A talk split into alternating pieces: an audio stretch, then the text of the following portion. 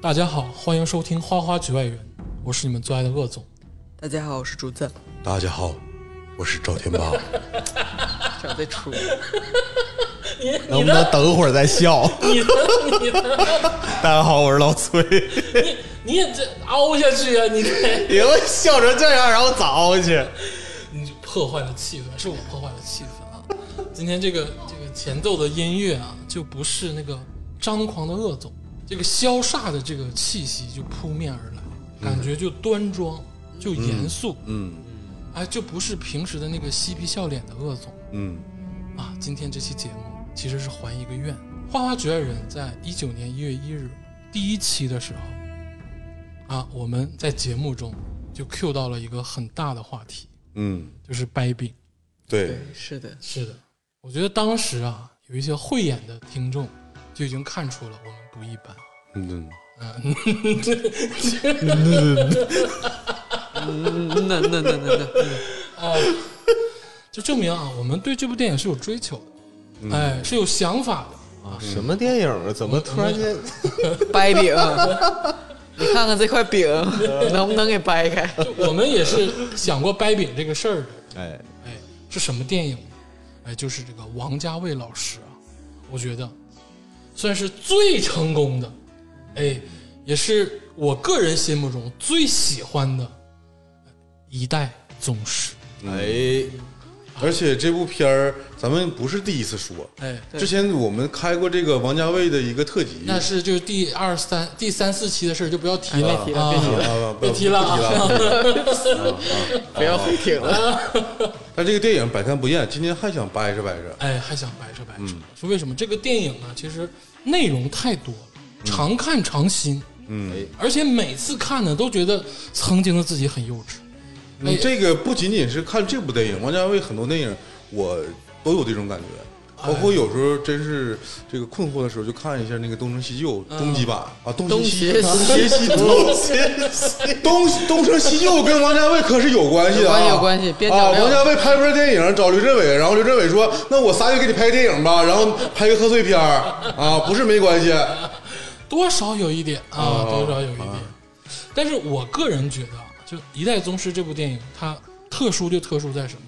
王家卫之前的电影，我们其实之前也聊过，我也很喜欢，但更多的是一种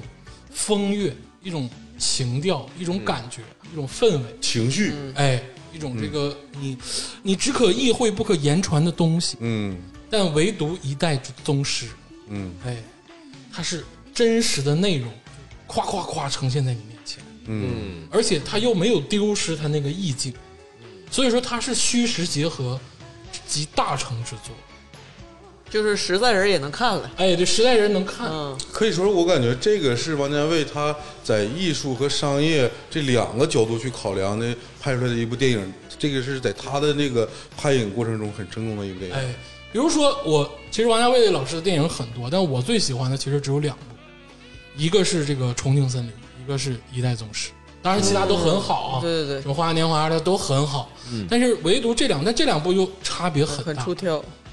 重庆森林》就是那种，就是你只要看感觉就行，你不用太在乎内容。是喷涌而出的灵感。哎，你就是你要 get 到那个 feel，哎哎，你不用、嗯你不要 get 到它的内容，对，但是《一代宗师》就是它是真正的内容与风格结合的非常的充实，非常扎两实，两两手都抓得很硬。哎，抓的很严实。对对对嗯对，就是如果你是像之前李佳洲不也说吗？嗯就普通大俗人，或者是追求这个武打片儿的这个爽感，对然后需要严密的剧情逻辑什么的，嗯这种观观影习惯的人，就是觉得什么 feel 不 feel 的，嗯，也能看《一代宗师能》，看也会得到很多对快乐。尤其是三 D 版，对，刚才你说这个电影常看常新，每次看都有新感受。我想说，这个电影只能说素材太丰富了，就是以至于它所有拍成的这些素材啊，这些原料能剪成各种不同的电影。刚才录制之前，我们疯大狂干了一仗大吵好几个小时，结果发现就是因为看的版本过于不同。我看的这个三 D 重置剪映版 我们三人看的是之前的那个就普通的是版流本流媒体的上架的版本。对对对我我我看那就我就得这怎么怎么讲不通呢？就是互相狂吵，我说你根本就不懂，感觉好像我们看的不是一个电影，又是一个电影， 确实看到后来终于明白了，就看的就不是一个电影。 好多细节对不上。就我相信啊，就是因为《一代宗师》其实拍了很多的内容时长，嗯，就是如果王家卫啊，四版哎对，如果王家卫说他良心够好啊，他就是心地够善 良，他可以在他就心是地够善良啊临终之前啊，把这个《一代宗师》的这个最最圆满的版本或者最长的版本放出来，嗯，让大家看一看。他善不善良怎么说呢？二零四六是哪年上映的？想必大家知道啊。哎呦我的妈呀！啊，那是木村拓哉和王菲合作过的一部电影， 当也就是那么三四年前还，有巩俐，王家卫才把二零四六的未剪辑版放出了两分钟，嗯就是木村拓哉和王菲的镜头。对，为了那个木村拓哉出道多少年啊，以纪及念退，以及是当时木村拓哉他姑娘出道，哎，然后就放出了两分钟宝贵的嗯未剪未剪未播出镜头就算给面子，啊，这就是他的良心，对。他就良心就这点儿。这个一代宗师确实是对，在我心目中啊，都别说是王家卫老师的电影了，在我心目中这个功夫片里，嗯，他都能排到前三。嗯，对，刚才刚才 Q 到这个不同版本嘛，就是我刚才说这个，呃，三 D 重映版真的是剧情非常的平铺直叙，然后以及非常的所谓的好懂，就很多、呃不文艺的观众啊，嗯听到三王家卫这三个字就会觉得啊，算了算了算了，脑袋疼， 对，这个真不一样，一代一代宗师真的不一样，千万不要有畏惧心理。 就是作为武侠电影来说，或者是作为功夫普通的功夫电影来说，商业片来说，都是非常合格，嗯，啊、看的非常非常爽的一部电影。但是我一直是流媒体版本看了无数遍，就是三 D 版我是一遍没看过，嗯我也依然感觉是一部很好的电影。那当然，哎，这就是它厉害之处。嗯哎，我我所看的那些影评什么的，嗯每一个影评人都说啊，这个电影我看了不下十遍，嗯，全是这话。就这电影真的是值得反复的去推敲当然啊，我得把这个话撂这儿。这个文无第一，武无第二。如果你说就像李亚洲一样，啊、王家卫就是个 啊，那李亚洲是我最好的朋友嘛，对不对？但我依然认同他的观点那我是那不是对你最好的朋友啊？啊，你当然 哎是是啊，我们骂自己朋友的 时候，这哎是从何而来怎呀、么是这个谁先掉什么水里？ CP 乱斗是怎么回谁事儿啊？你们对直男能不能注意一下？何必呢？严禁啊，严禁！赵元霸突然来一下子，真的是受不了。 我刚才手都抖了。 怎么回答这个赖问你题？赖你，你这话说的就是之一啊，之一。 这个说到功夫片啊，其实是常伴我们左右的，对，这从小到大其实大家都看，是的，但只是说近几年呢就不太流行了。哎，现在可能流行古偶，流行穿越，嗯，因为现在这个功夫太简简单了，嗯，你吊个威亚，转个圈儿，然后加特效，嗯，比以前传统那个拳拳到肉的功夫，哎就视觉上看就好看太多了。对我们《雪中悍刀行》也看过，啊，就是 形形成极大的反差。对，但是功夫片在我心里依然很重，嗯，而且呢，就是不是说现在没有人拍了，就还是很多人拍。嗯近两年啊，就比如说大家很喜欢的，比如说《剑雨》、《绣春刀》，嗯你加上徐浩峰老师的很多作品，嗯，其实都是能拿出来聊一聊的。当然，嗯肯定有不足，有优点，但他还是认真对待的一种作品。嗯啊，当然早期有更多像徐克老师的《刀》啊，或者这哎个、那太多呃了，那个黄飞鸿之这个狮王争霸，呃，对，那也是。然后还有 还有一部就是这个叫叫《观其镇刀客》吧，双双旗阵刀啊，客，双旗镇刀客啊，就是很多这种有色彩的、有有有情调的，或者是有特殊感觉的功夫片，在这个电影世界中层出不穷。嗯，哎，你要这么唠，那徐克都算新的，那哎老邵氏那个就是武侠起家。对，对那你这么说的话，这么一看，功夫片真是发源自香港。哎，就是为什么这片大地能孕育出就是这种类型片，让我们就是所有中国人都都能竹子老师急不可耐，往这个开始往内容里带了。不是，就是真的是新感悟啊，真的是新感悟。我这昨天就看了一遍嘛，然后以及说咱们真咱们这代人真的是从小啊，嗯，就是功夫片教了我们什么做人、正义善家良国、对英雄、正义，嗯，这像你刚才说善恶，对价值观的很多哎，形成，很多东西是从功夫片里来的，是的，嗯嗯很重要。这个类型片真的至今还是很重要。哎，嗯就是可能我们的呃价值形成没有从古偶跟穿越里来，嗯，可能是从功夫这种这个电影类型里来的。因为心中有个侠义，哎，因为对，我我一般是觉得这个功夫片本身它的这个对立对立面儿是非常明显，嗯，对你很容易就能找到，可能说好的一方啊或者坏的一方啊但这个电影的话又有点区别，哎，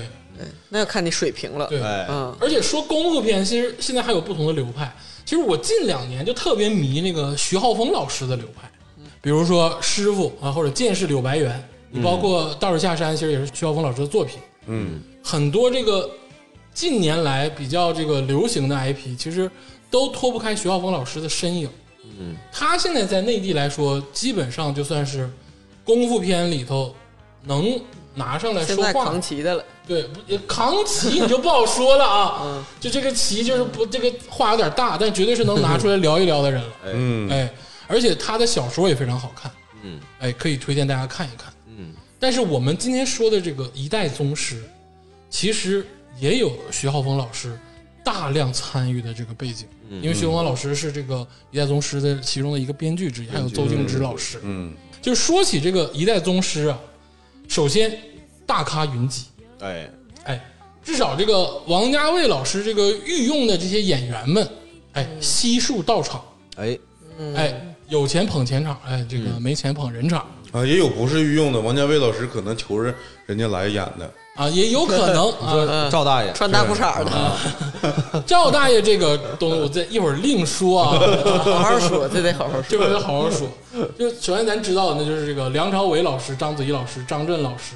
哎对包括这个宋慧乔老师，你别看宋慧乔老师现在不太行了哎呀，哎，当别别别，小心你的言语，啊 啊，怎么不行 了呢？反正在在之前那个时哎，代，确实很火。太漂亮了，很顶。哎，除了这几个咱们知名大咖之外啊，包括这个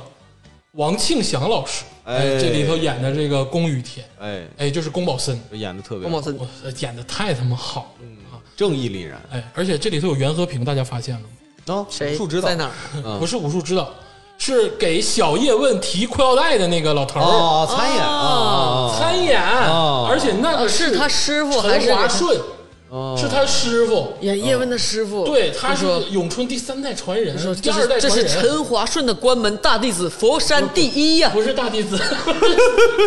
这陈华顺那时候都快不行了，收的叶问哦，啊，但是是陈华不是不顺是不是关门弟呃子，关门关门弟子对，对关门不是大弟弟子，子，哎，给这个开的拳嘛，哎哎，袁和平老师系也上在这个，腰带，你就是习武之人了。哎，就是嗯一口气 就对对对活到了现在，嗯啊经历了那么多事儿 啊，除了这些之外啊，还有一位这个我们熟知的这个演员，嗯哎，包括也是一个群体，就是啊这个赵本山老师。哦，二赵家湾二人转群体，嗯哎，我跟你说啊，就是最开始的时候，很多人不理解，嗯，就是说王家卫呀、嗯重庆森林》《二零四六》《阿甘正传》，你知道这些东西啊，嗯，啊，跟跟正传怎么跟是相阿爱飞正传啊怎么 怎么跟相相爱这个宇宙啊，还跟 跟相爱刘老根儿 跟这有什么关系？对不 对？就是说白了，这两拨人是这辈子注注定不能在一起的两拨人，嗯但就没想到神了？哎， 神了，我跟你说，哎，哎这个南拳要北上哎啊，是不是？哦嗯北派要南下，哎，这武林当中有这回事儿，电影业当中依然要有。你说的怎么感觉有点戏曲的感觉？ 怎么戏曲？我跟你说，我跟你说，南下了，大家就是在融合哦呀这样。拍《一代宗师》的时候，赵本山老师嗯呃，去了金马奖颁奖，哎。大操国语，哎，是吧？东北味儿的，说雷猴啊，然后就开始说东北话了，嗯，博得一片掌声啊！那比那个哦黄渤的临场应变，那个时候谁敢不给赵本山老师掌声？但对这个啊不得然不后说认我了们个干闺女哎，嘛。我们不不得不 说，这个东北人粤语说的确实好张柏芝是赵本山老师干闺女，对呀你忘这事儿了是现不在是哦也是，现在啊，他是收收徒了是吧？对对对，可黄圣依是收徒啊，黄圣依也是吗？黄圣依这我这我给赵本山跪过，嗯啊，哎好呦，像是有这个事儿。这我忘了，反正是张博张柏芝认他当当干爹的事儿，我记忆犹新。但但你们说的啊都有点扯淡，你那意思好像就是 TVB 里以后得放《乡村爱情》似的。不是我的意思是说，因为影响力很大的两个文化，嗯，它在又如此就在融合呀，在在互相的嗯，有一种说法是这个看过两三遍之后才能 get 得到的，其实这个就跟剧情相关。哎，哎，因为啊，这个这里头这个剧情其实发生在东北，哎呃有一半儿的有一部剧分有情一半发生在东北对。其实这个他们找这个东北演员其实是合理、合情的，嗯对，因为你要是找一些知名演员，但是他没有这个东北腔，其实是不符合这个当时的这个故事的这个需求。嗯，但是你想啊，东北籍演员又能演这个蹿高蹦跳的，那就是二人转演员。嗯啊，有功底，你让刘烨，对你让他蹿高蹦跳，你让他三江水，翻跟头，那就刘烨老师可能不太行。刘烨老师得是文艺，那山那人那狗，嗯，哎，所以说很符合这个演员条件。嗯，真还真是哎，真是这有么回戏事儿曲底子。对，有戏曲底子，他领悟这些动作就快。啊，确实是这样。嗯，特别是玉田儿，那那个玉田儿在这里面也演过那个， 他一上来那个狠人脸儿，就东北狠人脸儿，嗯就是玉田儿那个标准那个表情啊，他跟那个一线天在那唠嗑的时候就能感觉到这小子不简单嗯啊，这小子早晚得死， 真的就是这块我真的是不得不夸一下这个摄影啊，哎摄像那个角度找的太好了打光跟角度找啊！得对都，那个好玉田儿，就平时那个矬不拉几，但你知道一条在相爱里也他妈贼烦人， 哎，对，但是人家在一代宗师里，哎，真有那狠劲儿啊，哎有那狠劲儿嗯有那狠劲儿，是不是五秒就死了？你摆脱对他的刻板印 象哎，但是这个谁也没办法，演了十几十季相爱啊，嗯这个这个刻板印象很难消除，就像那个演《老友记》那帮人也很难演别的角色一样。嗯，是，但其实赵玉田本身就个标准东北人长相嘛，哎，哎如果说对排除这种刻板印象，他也是一个狠人儿那种大腮习武帮之人的对脸。，而且你像竹子老师说的，就这里头的群众演员，是因为有这个赵本山老师的加盟嘛，嗯，这里整个在东北发生的一个群演，都特别有东北人的样儿，东北戏里面，你仔细看他选的演员，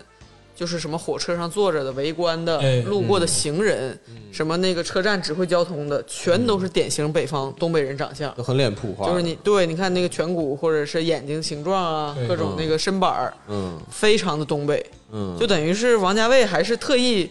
就是要体现当时那个所谓的真实感。嗯，而且我看这个这几个演演员，当时在电影院看的时候就觉着，我到电影院看的因为多年前，真的是好像云里雾里。嗯我到昨天为止重看之前，真的是不太记得剧情了，嗯，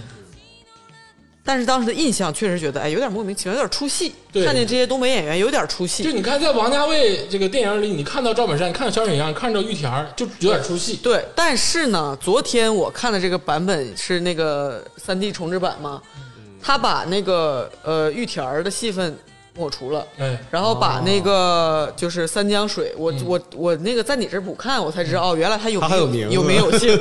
就他的戏份比较少。哎，然后那个赵本山的戏份是全都在，对，但是他们这些戏份呢，就恰到好处，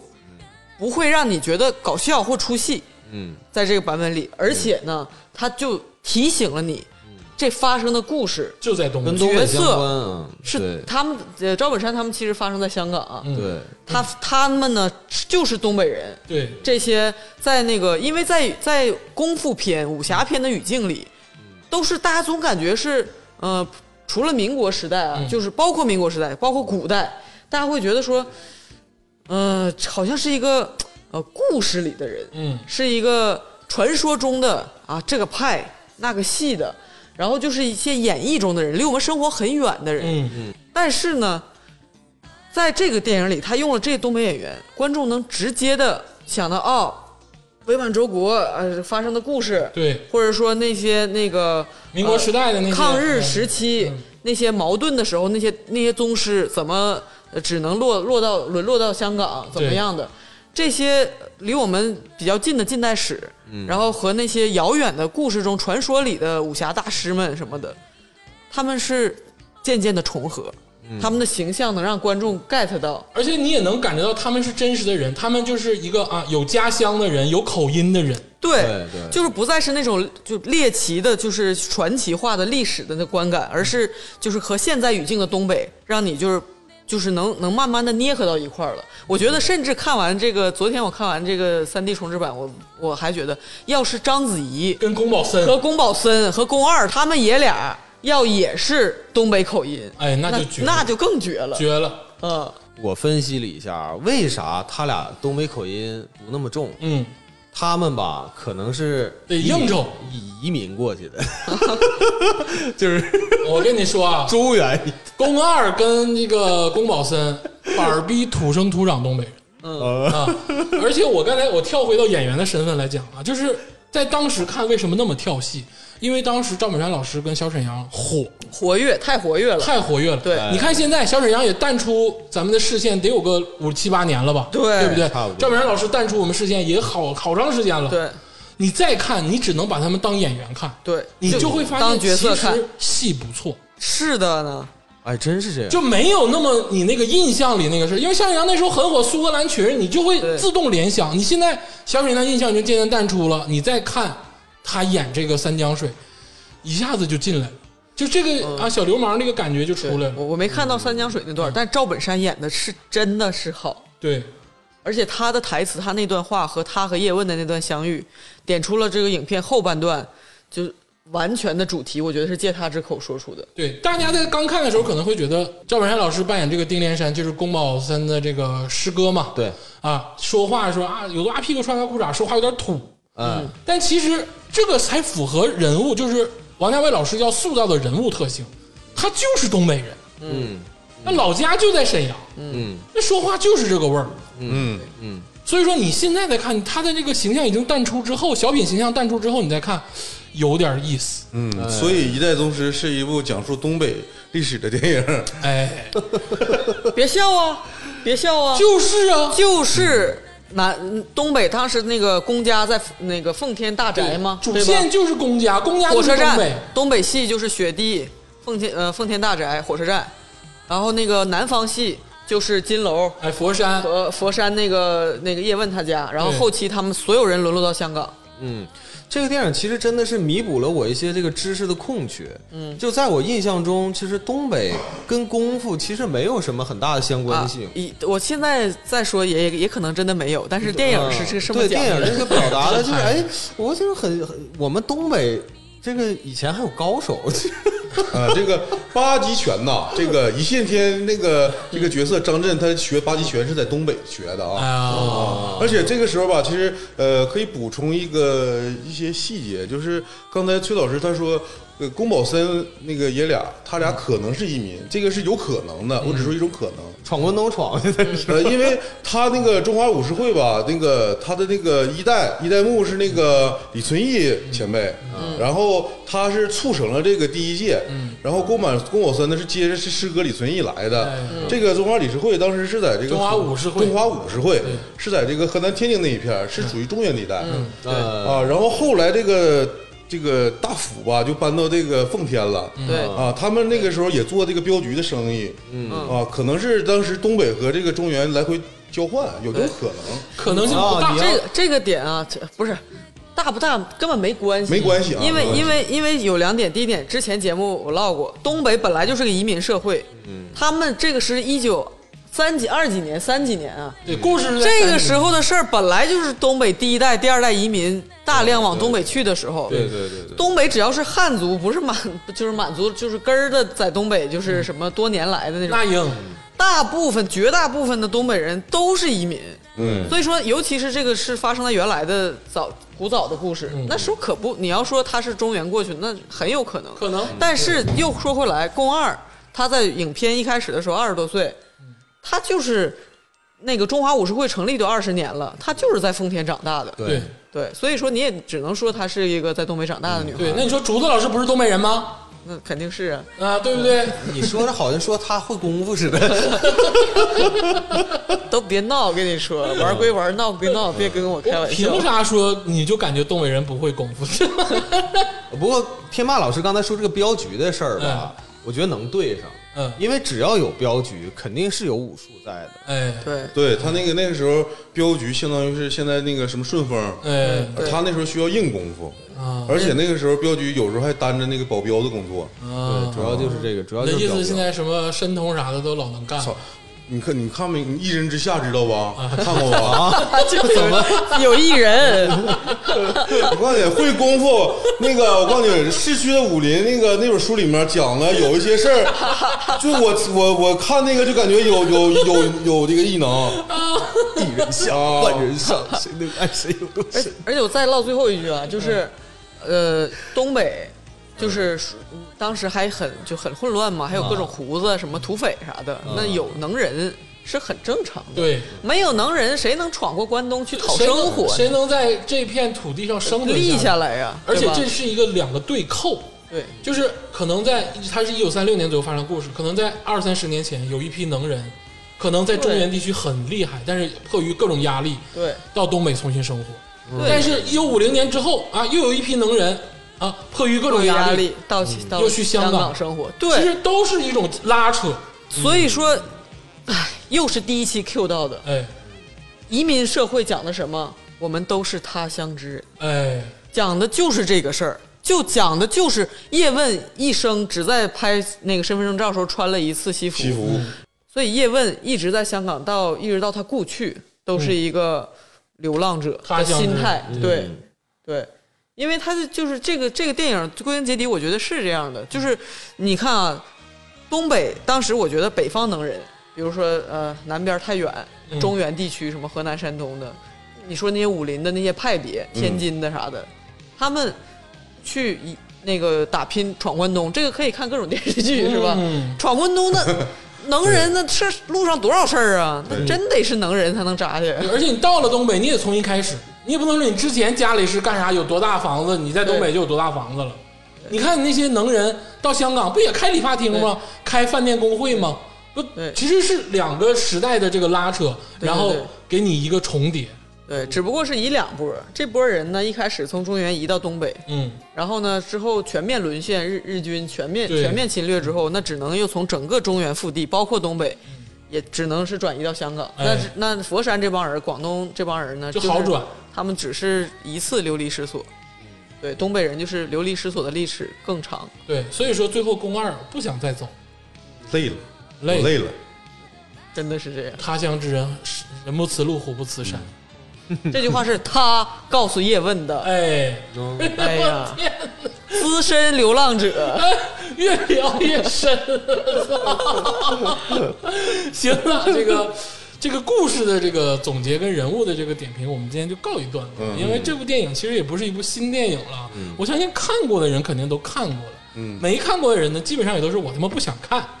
啊，因为这么长时间了，总是有机会要看的。但是我还是想说一句，如果您没看过的话，其实可以看一看。像什么 B 站呐、什么腾讯什么的，就各种地方都能看到。嗯，哎，今天啊，我们想做一件事情，因为这个一代宗师，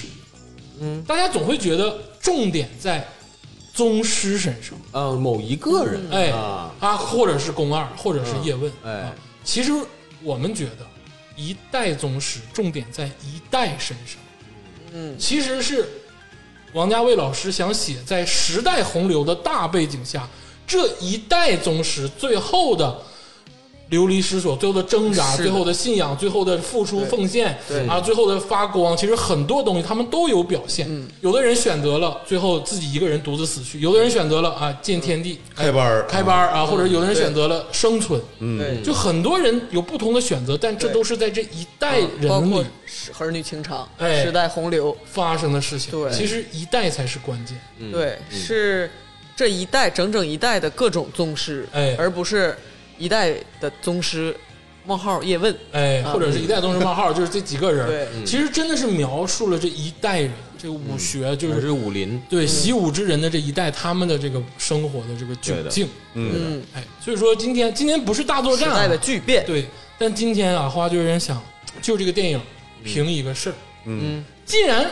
作者的题目是一代，那到底他妈谁才是宗师呢？对不对？ 宫保森，那也不一定啊。 他是上一代，哎，就是你们心里啊，这部电影里真正能达到宗师级别的，哎也不说哪一代，哎，对，到底是谁呢？嗯那既然说的是一代人，那他妈谁是宗师啊？对不对？嗯，这也是一个问题啊。嗯我说三江水是宗师，你认不认呢？ 我认，啊，给大家普及一下，啊为什么说三江水这个名儿一听就是他妈东北人啊？因为我们这儿就是三江平 原，有三江名媛，崔老师哪三江？呃，黑龙江、嫩江和松花江，哎，是吧？那你这样有点贴了 吧？就是也是是牡牡是，丹江，啊，牡牡丹江 吗？我们要不要百度一下再说这个事儿啊？啊，不管我二姨姥儿不嫩江的就嫩江了，所以说三江水这个名儿一听，哎，嗯就是东北人。哎 哎，，对，那我说三江水是一宗师，一代宗师，你你你干不干呢？对不对？你干不干 呢？啊不行，那哎必然他不是宗师。啊，查了是不是哎？查了啊，呃，不是查了，这个是我刚才紧急吧，嗯，那个询问一下我的高中的地理老师，哎呦，是不是这个啊？这 个必须纠正一三下江水到啊底，是哪三江？是黑龙江、哎呀松花江黑龙江这两个对松花了江，还有一个乌苏里还有个江，牡丹江，牡丹牡丹江是个支流，我说的我嫩跟江也你是个支说啊流，你那都是你那都是扯淡。曾经有一位南拳大师，嗯，叫南拳妈妈，啊，她曾 经她曾经就哦有一首歌为赞，就是松花江这歌我牡牡丹江绕了几个弯儿，你知不是道吗？啊，是啊，牡丹 江，牡丹江，啊胡苏里江啊，这哎我朋友我们记得我这歌我会会 唱，我记得以前特别容易把那南拳个妈妈，对 那个南拳妈妈嘛，那对你看是不是？南拳。这小子名儿起太大哦，还了，真是南拳妈妈，南都拳是北佛上。山来 的，这都是你看那边福建本啊山那边来的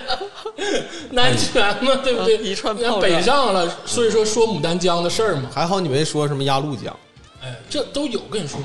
南拳妈妈、周杰伦这一块儿，其实是暗自里南拳北传的那个哦重要的脉哎络，要不然为什么南拳妈妈要唱牡丹江？他们祖上可能也拜过这个对啊中华，，宫保森什么都在，正好在那个金楼那个，然后周杰伦他就融合了说龙泉，我们不分南拳北拳，就是龙泉。快 去边儿了。哎怎 么怎么周杰伦怎么就不是今天的叶问了 呢？看世界是吧？啊，格局放大，龚先 生，南拳何止会北传呢？国风 R&B，国国风风节奏布鲁 R&B 斯，你知道吗？我们节目 DNA 回来了。呃没有，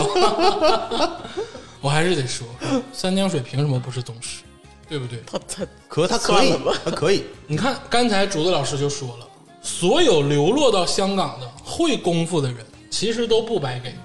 嗯那你说可不可以就拍一个三江水的这个从东北怎么一步一步？哎当，上了理发师。不哎是，而且其实转你移到不了 是你这么想啊，三江水为什么是一代宗师？我为 什么认可？怎么就拍了？怎么怎么就认定了？三江水是一代宗师。我告诉你，定了我这事儿我告诉定了你啊，首首先，三江水它知不知道？整个当时中华武林可能有很多的这个大师或者是门派掌门嗯去了香港发展，嗯，这个事儿他肯定知道，知道。这是江湖上的事儿。嗯啊，他就敢在香港收保护费。嗯，哭唧咧的上那个白玫瑰理发店，哭唧咧的说：“这个呃，我今天是我妈忌日， 他啊是他是戏好，啊啊，这这个别管咋的，你你把今天保护费哎开，你店开张了，保护费规矩你得，哎，而且而且收保护费收的有理有面儿，但是哎，天霸老师，你不觉得有一个词形容这更准更准确吗？啊，他那个叫乞讨，不是那收保护费的人谁那都是要饭的，他告我诉跟你你， 说，他就是利用一种看似乞讨的方 式，嗯就是吓唬你，哎，呃对不对？对？对对，嗯但是呢，就是没想到碰到了一线铁，他不是不是没想到，我告诉你，他在那块儿敢要保护费，他就知道这里面指不定哪个人就是哪个门门门派的掌门，或者是他觉得他能会会一线天，哎，因为其实你看那个戏里的那个动作啊，一线天第一次抡桌子就把桌子推过去，三张嘴是防住了，啊，有点功底，而且一个这个鲤鱼打挺，然后鹞子翻身，还把钱拿走了，啊，那一下很很利对不对？一索，个空翻把钱拿走了，他就把桌子翻开他了，肯定是会功夫会的，功。嗯，但是他这肯个我告诉你定不是宗师。但你要说宗师，宗师达到什么级别？看自己，看众生，看天地。三江水的级别呢？哎都看过。哎你拉倒吧！ 收保护费不叫看众生吗？你看什么这啊？看天地就说跪下 就跪下，他他可能就是没看出自己， 不知道自己啥鸡巴水平。 但你说这三探是不是他占两样了？你们别这么唠，啊宫二小姐也占两样，别这么唠，别这么唠。啊， 你宫二这小姐就没看众生，今天就是不能这么唠，今天都是不能这么唠。然啊后后方变一变是吧？啊，那三江水它不是一台宗 师，硬被推上神坛，这也就是我们刚才吵翻天的一个点， 就是小沈阳这个角色在那个三 D 版里头完全没有姓名就算了，嗯，他就是很冷静，就是也不怎么搞笑，就是给宫二小姐开门的那么一个人，啊就叶问去三三大年三十儿去找宫二小姐，吃饺子，嗯，然后他开门说大年三十儿是要账还是追追追命？嗯，然后他说看病，看病啊，我看你找病吧，就这么两句台词儿啊就只是一个仆人的感觉。但我觉得啊，就是为什么说拿三江水做一个引子，做一个蝎子呢？就三江水这个人，其实给我感觉还挺新颖。我第一次看他的时候，他最后被打什么的，就都正常嘛，因为他收保护费也不干人事儿，那张震肯定收拾他。嗯但是你知道，收拾完他之后，我没想到就是他其实是有一个武学的底子在的，对，就是他有一个武师的尊严在。嗯。他没有说操你等着我，这不找人干死你啊！哦，我没有拿枪崩了你，或者这怎么样个时候他不是小混混了，他突然说我要拜师。我要拜师，这讲的是武林规矩了。哎，拜师就是说白了，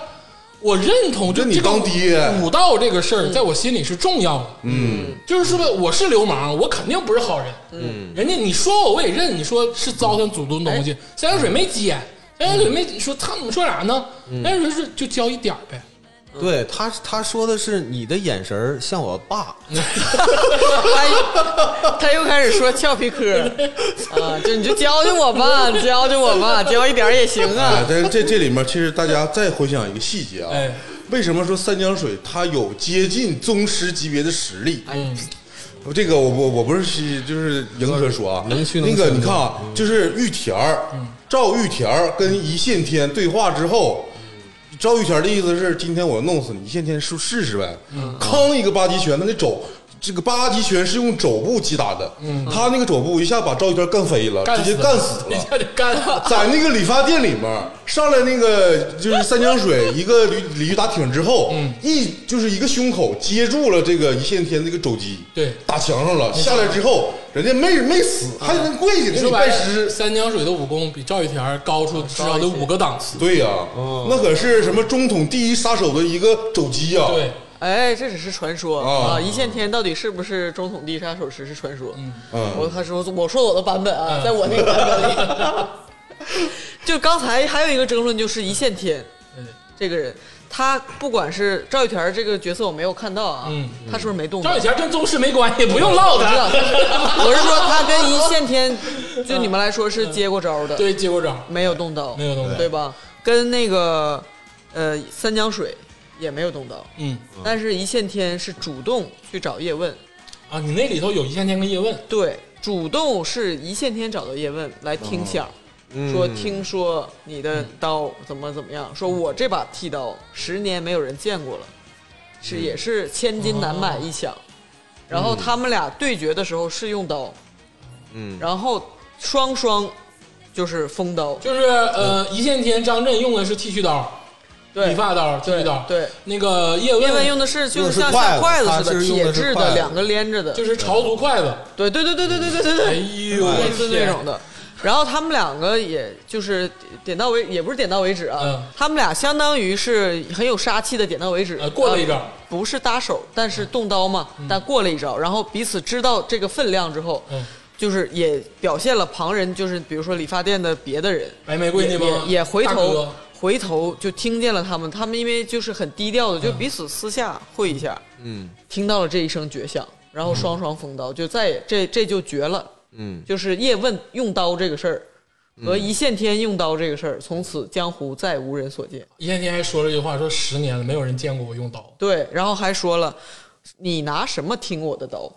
哎呦，他那个跟那个三江水对决，完全两种不同的气质，那个真的很值得一看。一线天的嗯那意个思一天天跟三江水似的，就跟打哈哈似的，对，不一样。完全是我觉得，不我一觉样得啊，就是刚才田霸老师点的一句话非常对。我们其实是半开玩笑、半真实的聊三江水，但是三江水如果它存到的后期，嗯它会不会是八极拳的，算是说嫡传弟子，或者是就是算是那几个徒弟里头辈分比较大的？因为那刚个开张是这么回事他就在，儿。后来吧，他就又回到东北老家了，嗯然后把这个八极拳往下传，传传传传到之后，有一天有个人叫张震说：“我来这个当徒弟，我来学八极拳。”然后跟那个三江水的徒弟可能学了三年八极拳，然后打到全国冠军。时间线汇合了，闭环了。 哦，就是我觉得啊，就是王家卫在拍这个三江水的时候，最后给了他一个反转，就是他想要拜师这个事儿，对就没把对就没把他说死。就说白了，是他是有那个对武道的那个精神在，但是他肯定是坏人啊，朋友们，他肯定是坏人，但是他这个武道精神没死。跟他类似的还有一个角色，但是比他稍微要就是光明一点点，嗯就是一开始叶问去找的那家武馆，嗯，叶问到了香港，身无分文去叉找烧工万少作，年，让对人，干吐了，嗯去找工作，说要开，他要来这儿当师傅，哎，是吧？然后开武馆的那个人就说：“你用用什么拳啊对啊？嗯都用什么刀啊？”然弹后绑，符嗯然后叶问一一回答，就三招啊，弹绑符，然后用什么什么什么刀和什么棍，然后呢说练这个，但是我呃不能头上无瓦，我们不是街头卖艺，嗯对要只能在武馆教，然后不能舞龙舞狮，嗯，我们也不点穴什么的，正装骨对正骨，嗯，所有的旁门就是说邪邪路。混的不好的吧？或者是说他觉得不是呃 martial arts 就对嗯不是正统的这个武学这门艺术，我就不教，我只是教武功。对，就是就说白了，保芝林就算算混的不好，然后那个啊那还还舞狮呢，对不对？你赵天霸人家说啊舞狮，保芝林还得去，你个叶问去那嘛不去？忠勇斗狠的事儿不干，对，我不干，嗯就为了红包这些事儿不干。然后那个少年就很就很不嗯鄙屑，视说嘛嗯说都叶师干对傅不啊，对？叶师傅啊，在香港这块地方，一条街都是武馆嗯，啊，你打没打过架呀？对呀。你到时候别别露怯呀！那你个接意没思接过代言呢？你就别装了，对不对？因为说我他妈是中国五十会下一届是花式人，你跟我吹这牛逼，因为说你中午吃没吃饭，啊，然后说，然后然后那个叶问就说，就微微一笑嘛，然后那人就意思要过招了，说嗯对，嗯那个那个叉烧饭少年说关门，然后所有所有的那个少年说打了打了打了又打了，快快快 快快围 观了。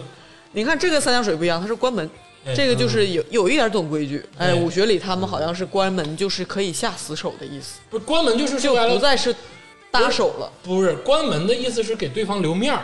哎对对门里发生外的扬事情是什么样？对，啊就像像外面那个甄子丹老师那个叶啊问，，但就是但是两个宇两个电影两个宇宙啊，哎就说这个电影里，当时也有一句台词，说关门就是不是打手，就是就是可以哎，见真可以章干的，狠一点。可以见真章的。然后当时他就说那个关门之后就要打嘛，然后叶问问他吃没吃叉烧饭，他说吃了，他然后意思就是嗯白瞎了，呃，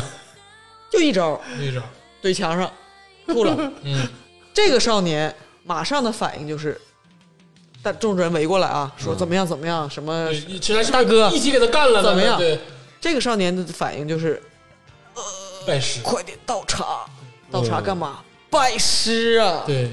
就是他就是一个像你说三江水那个反应，嗯就是一个至少是一个想往这边悟的这个武学没有中人。放弃武学。对，哎，就虽然有点小装逼，但是没有放弃武学，然后嗯也给叶问安排住宿啥的。马上就是叶问就是这个武馆的大师傅了。对，啊，给我拿钉子，给我拿什么？开始布置自己，自己开始定规把矩。扣定上。对太牛逼了，上一应聘直接应聘董事长，对，直 接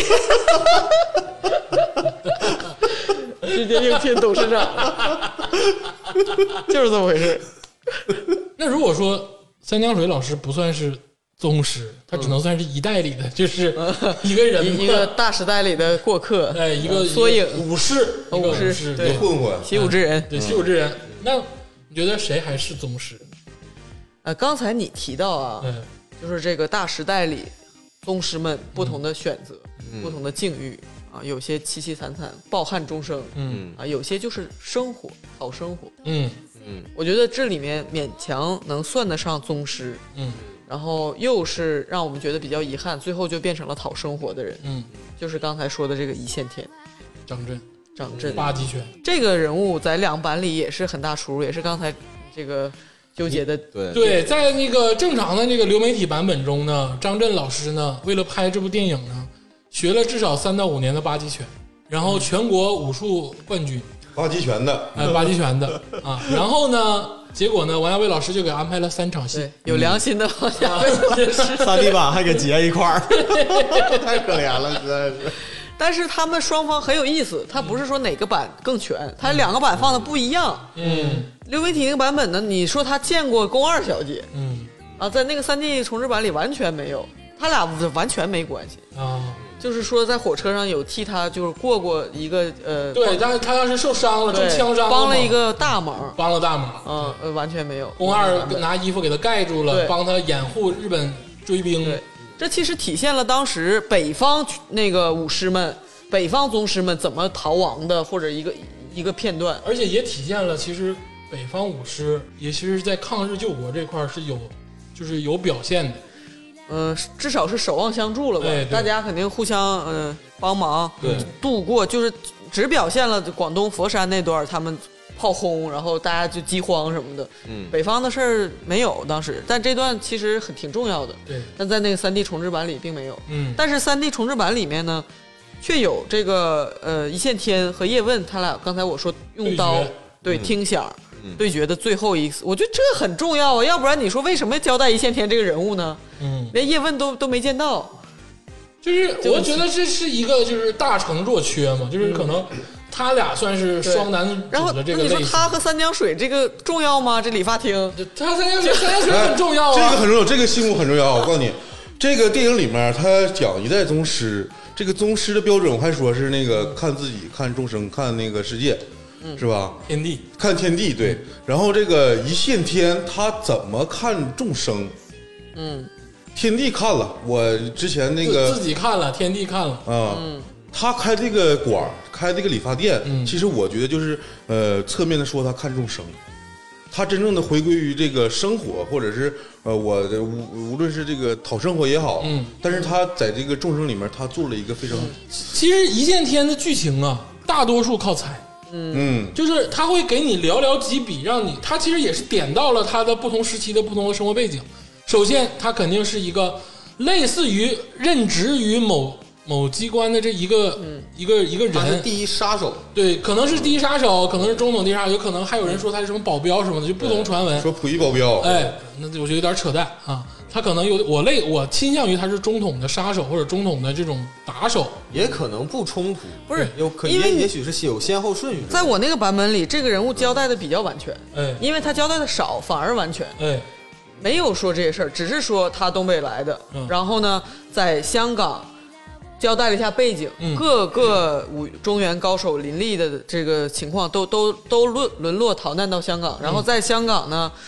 听闻了叶问也在，哎，嗯、然后他就来挑战，嗯就是然后叶问也知道他这个人，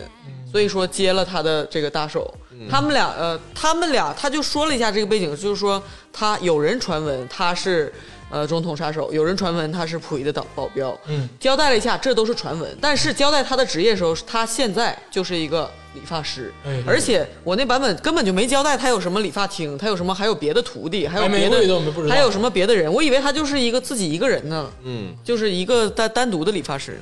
这块儿我要说一个观点啊，哎，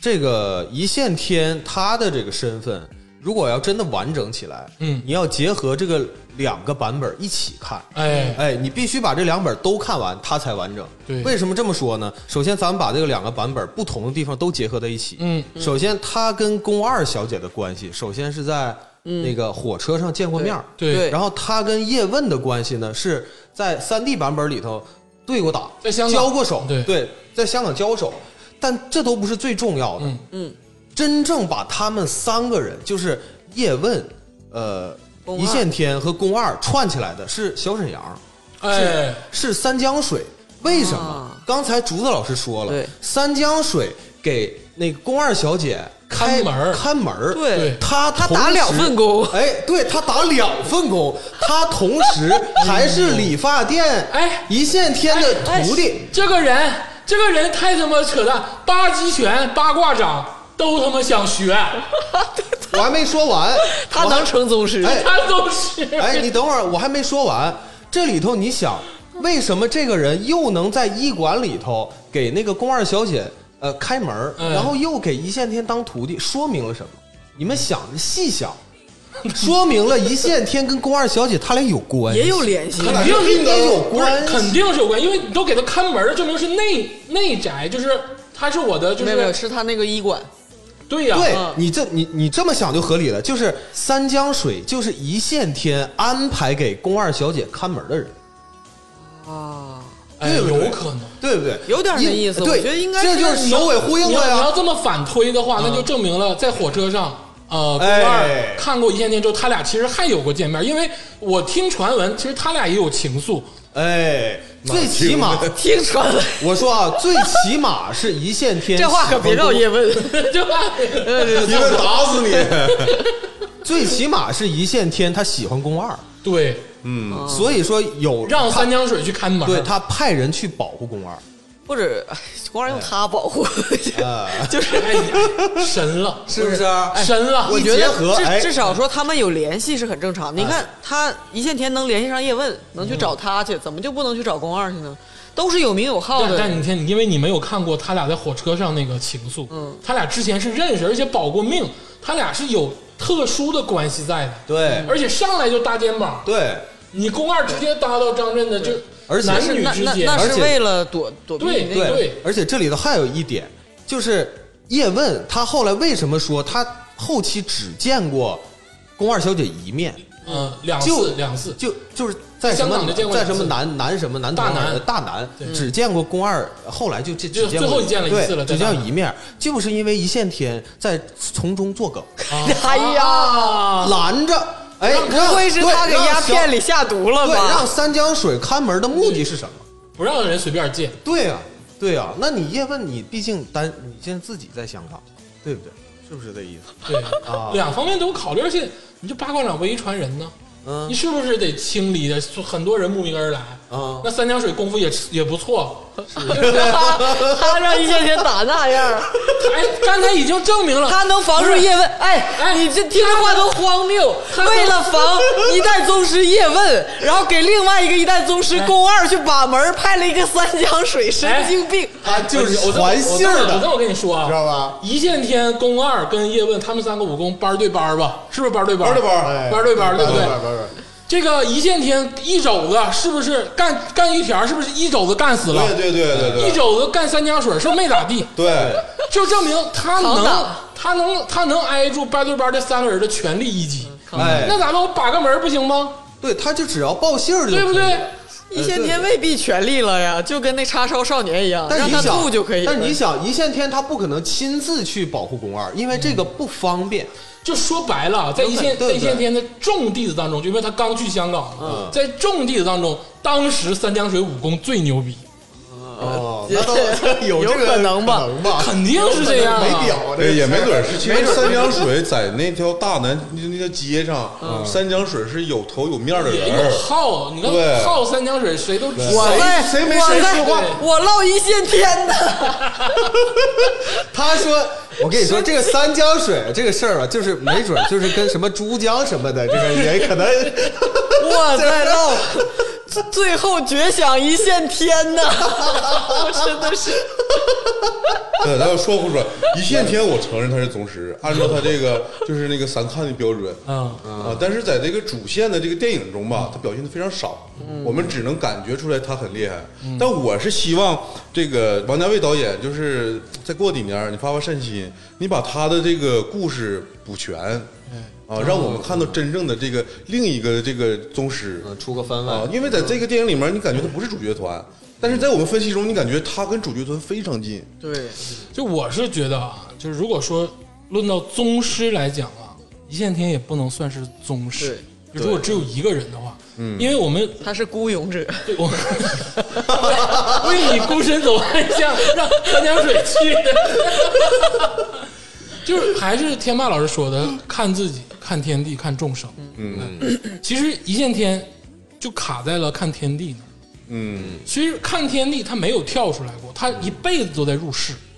嗯他不管是杀手还是保镖，对，还是说他为了生嗯他只是存，一个对他一直是入世单的兵人。作战能力顶到顶的一个人，对，但是他开宗立派，或者是说有自己的哲学体系，我觉得没有。就是他跟宫二其实就是算是一个等级吧，我觉得算是。当然，宫二我们一会儿可以说宫二其实有其特殊性，嗯对对对对，但是一线天这个人就是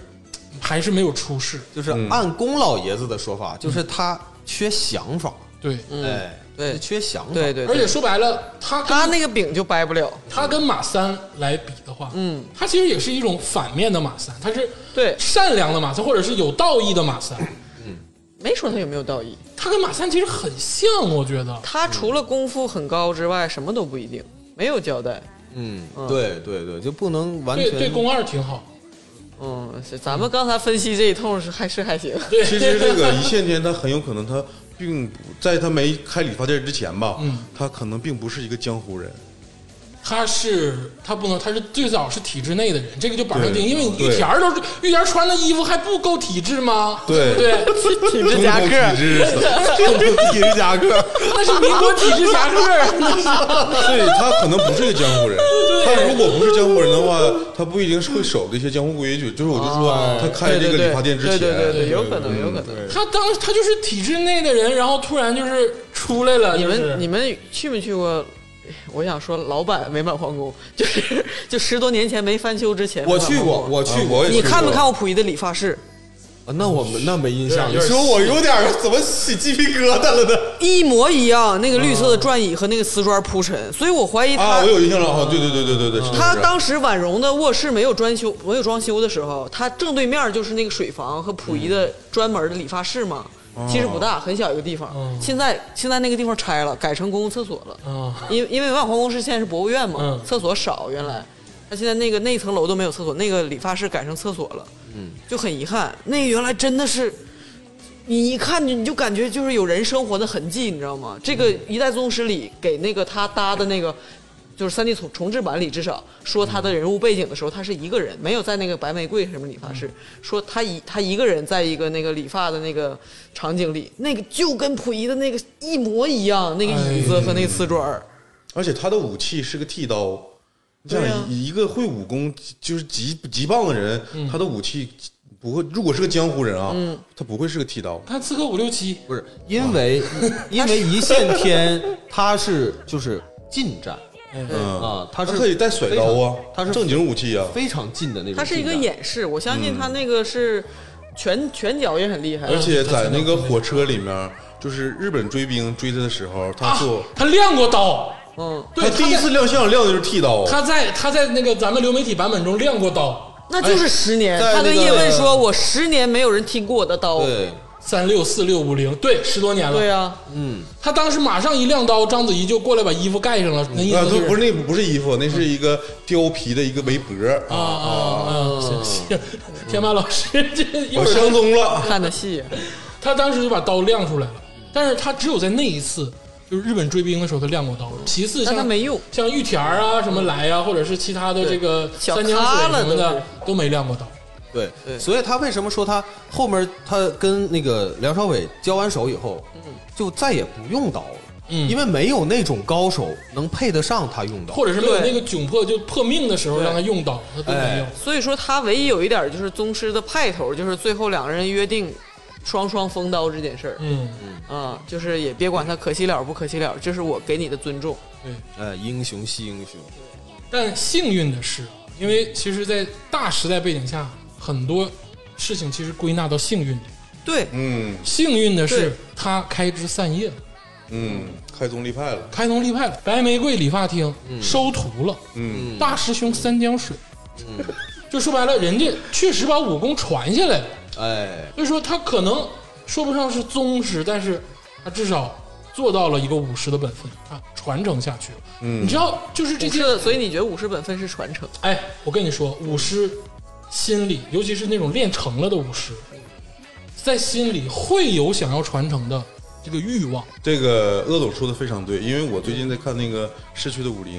它这个说是小说吧，但其实也记有很半记录半小啊、说，对。然后他是这个李仲轩那个老先生，他口述的嘛，嗯，他在这个书里面讲的是这些武师，他到这个一定程度的时候，他必须得找自己的这个人生哲学，嗯，要不然他对过不过那个坎儿。如果你练不好，你就走火入魔。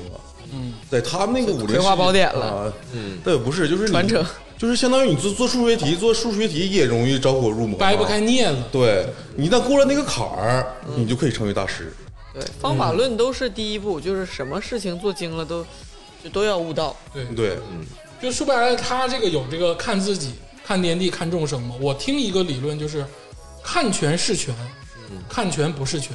看全还是全。不是山吗？这就有拳有势就是都是这意思都嘛，是意思就是我打出一拳，其实最开始我们学拳的时候，嗯，打出一拳就是一拳，嗯，但是你学到一定程度的时候，你发现你打出这一拳其实不一定是拳。那就像很多人说，八卦掌取材于刀术，有什么形意拳、奉月师，有枪术在。嗯，但到最后的最后，那可能就杨过那个阶段，嗯、就是哎，这看拳其实就还是一拳，嗯就他肯定是有一个境界上的这个攀升。嗯，但是他到最后的时候，真的是有传承的心，就是传承这个心是拦不住的，对，嗯对肯定是拦不住的。所以说，一线天是幸运的，他把他这个想要传承的这个心，他延续下去对。而且我我是感觉啊，他可能成为宗师。刚才那个咱们讨论说，他可能没见过天地，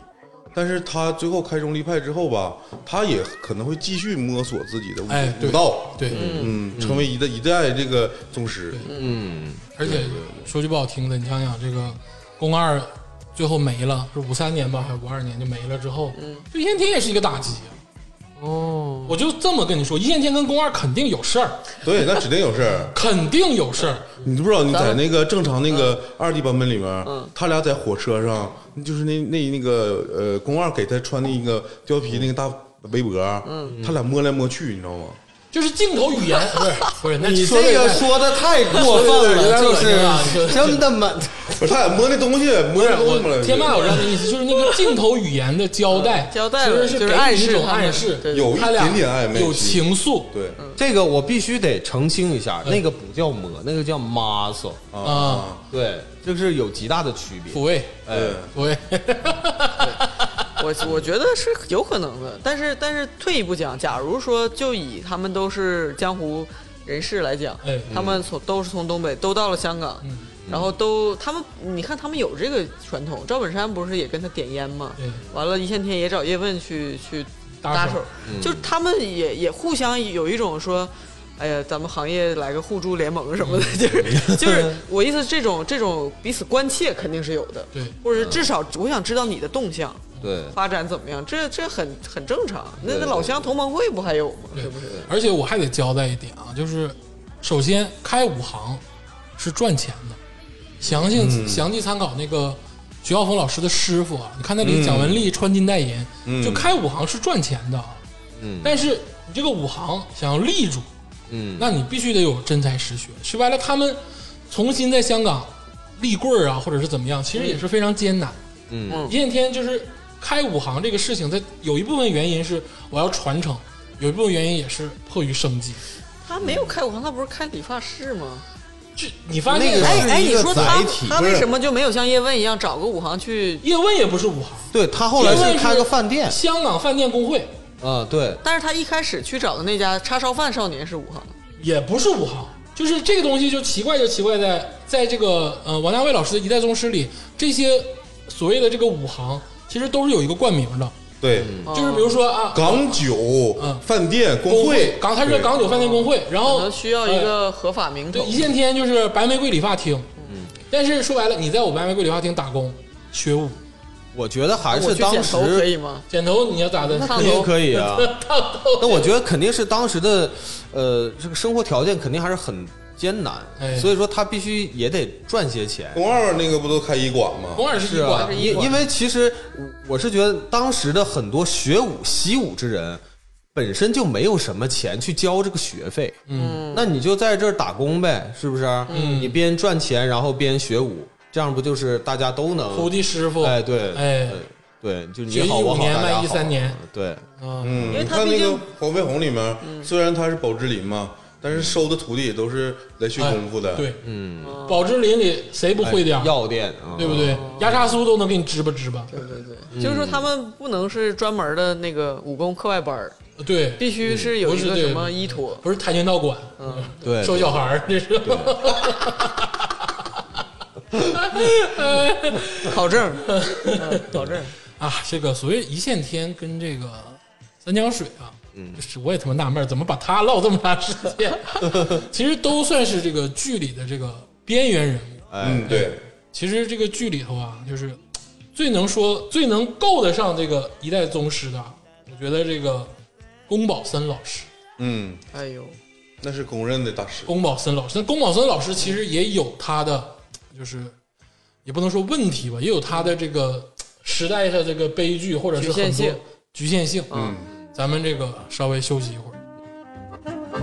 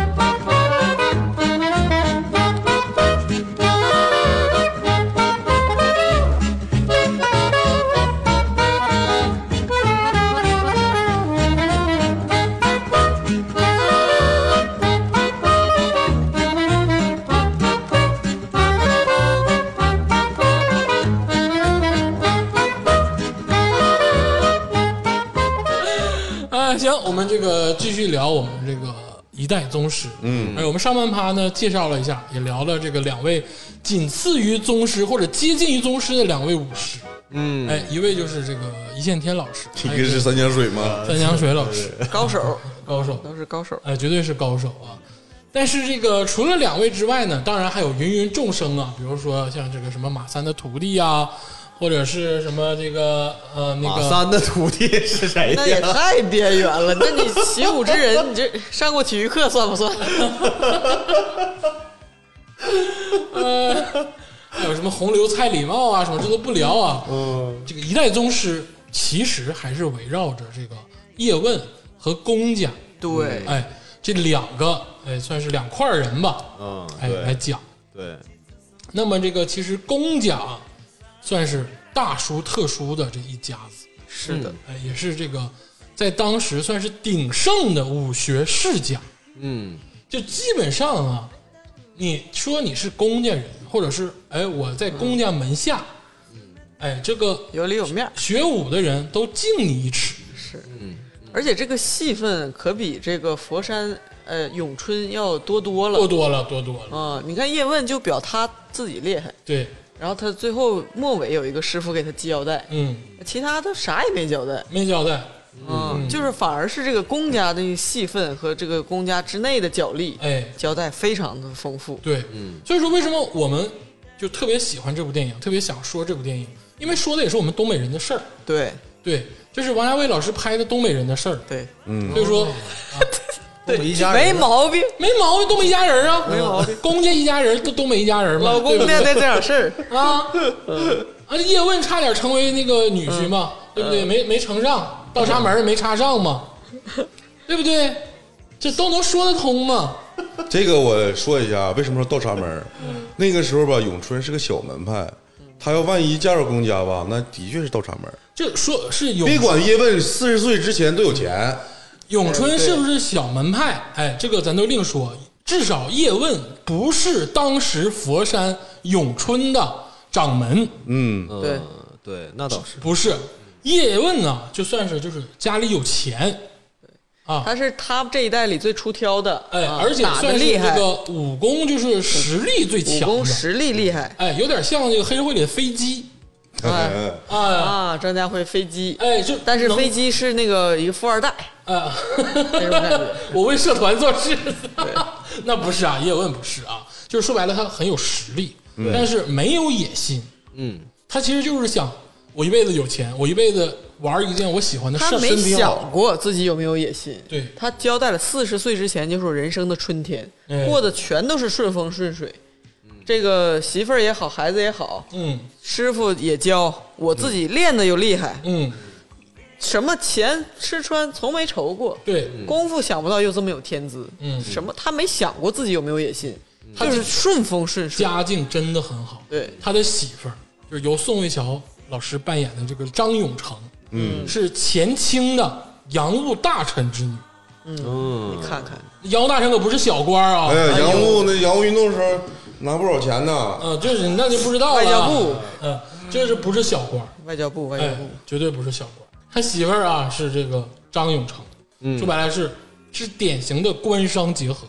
哎，嗯因为这倒个是叶问是当时整个佛山趁一条街的人，哦，这么厉害，裴德里叶，就说白了、这条街都他妈姓叶真是富二代，这你哦啊，纯富二代。哦，所以说是官商，要不然为啥人家前洋务大臣之女要嫁给你啊？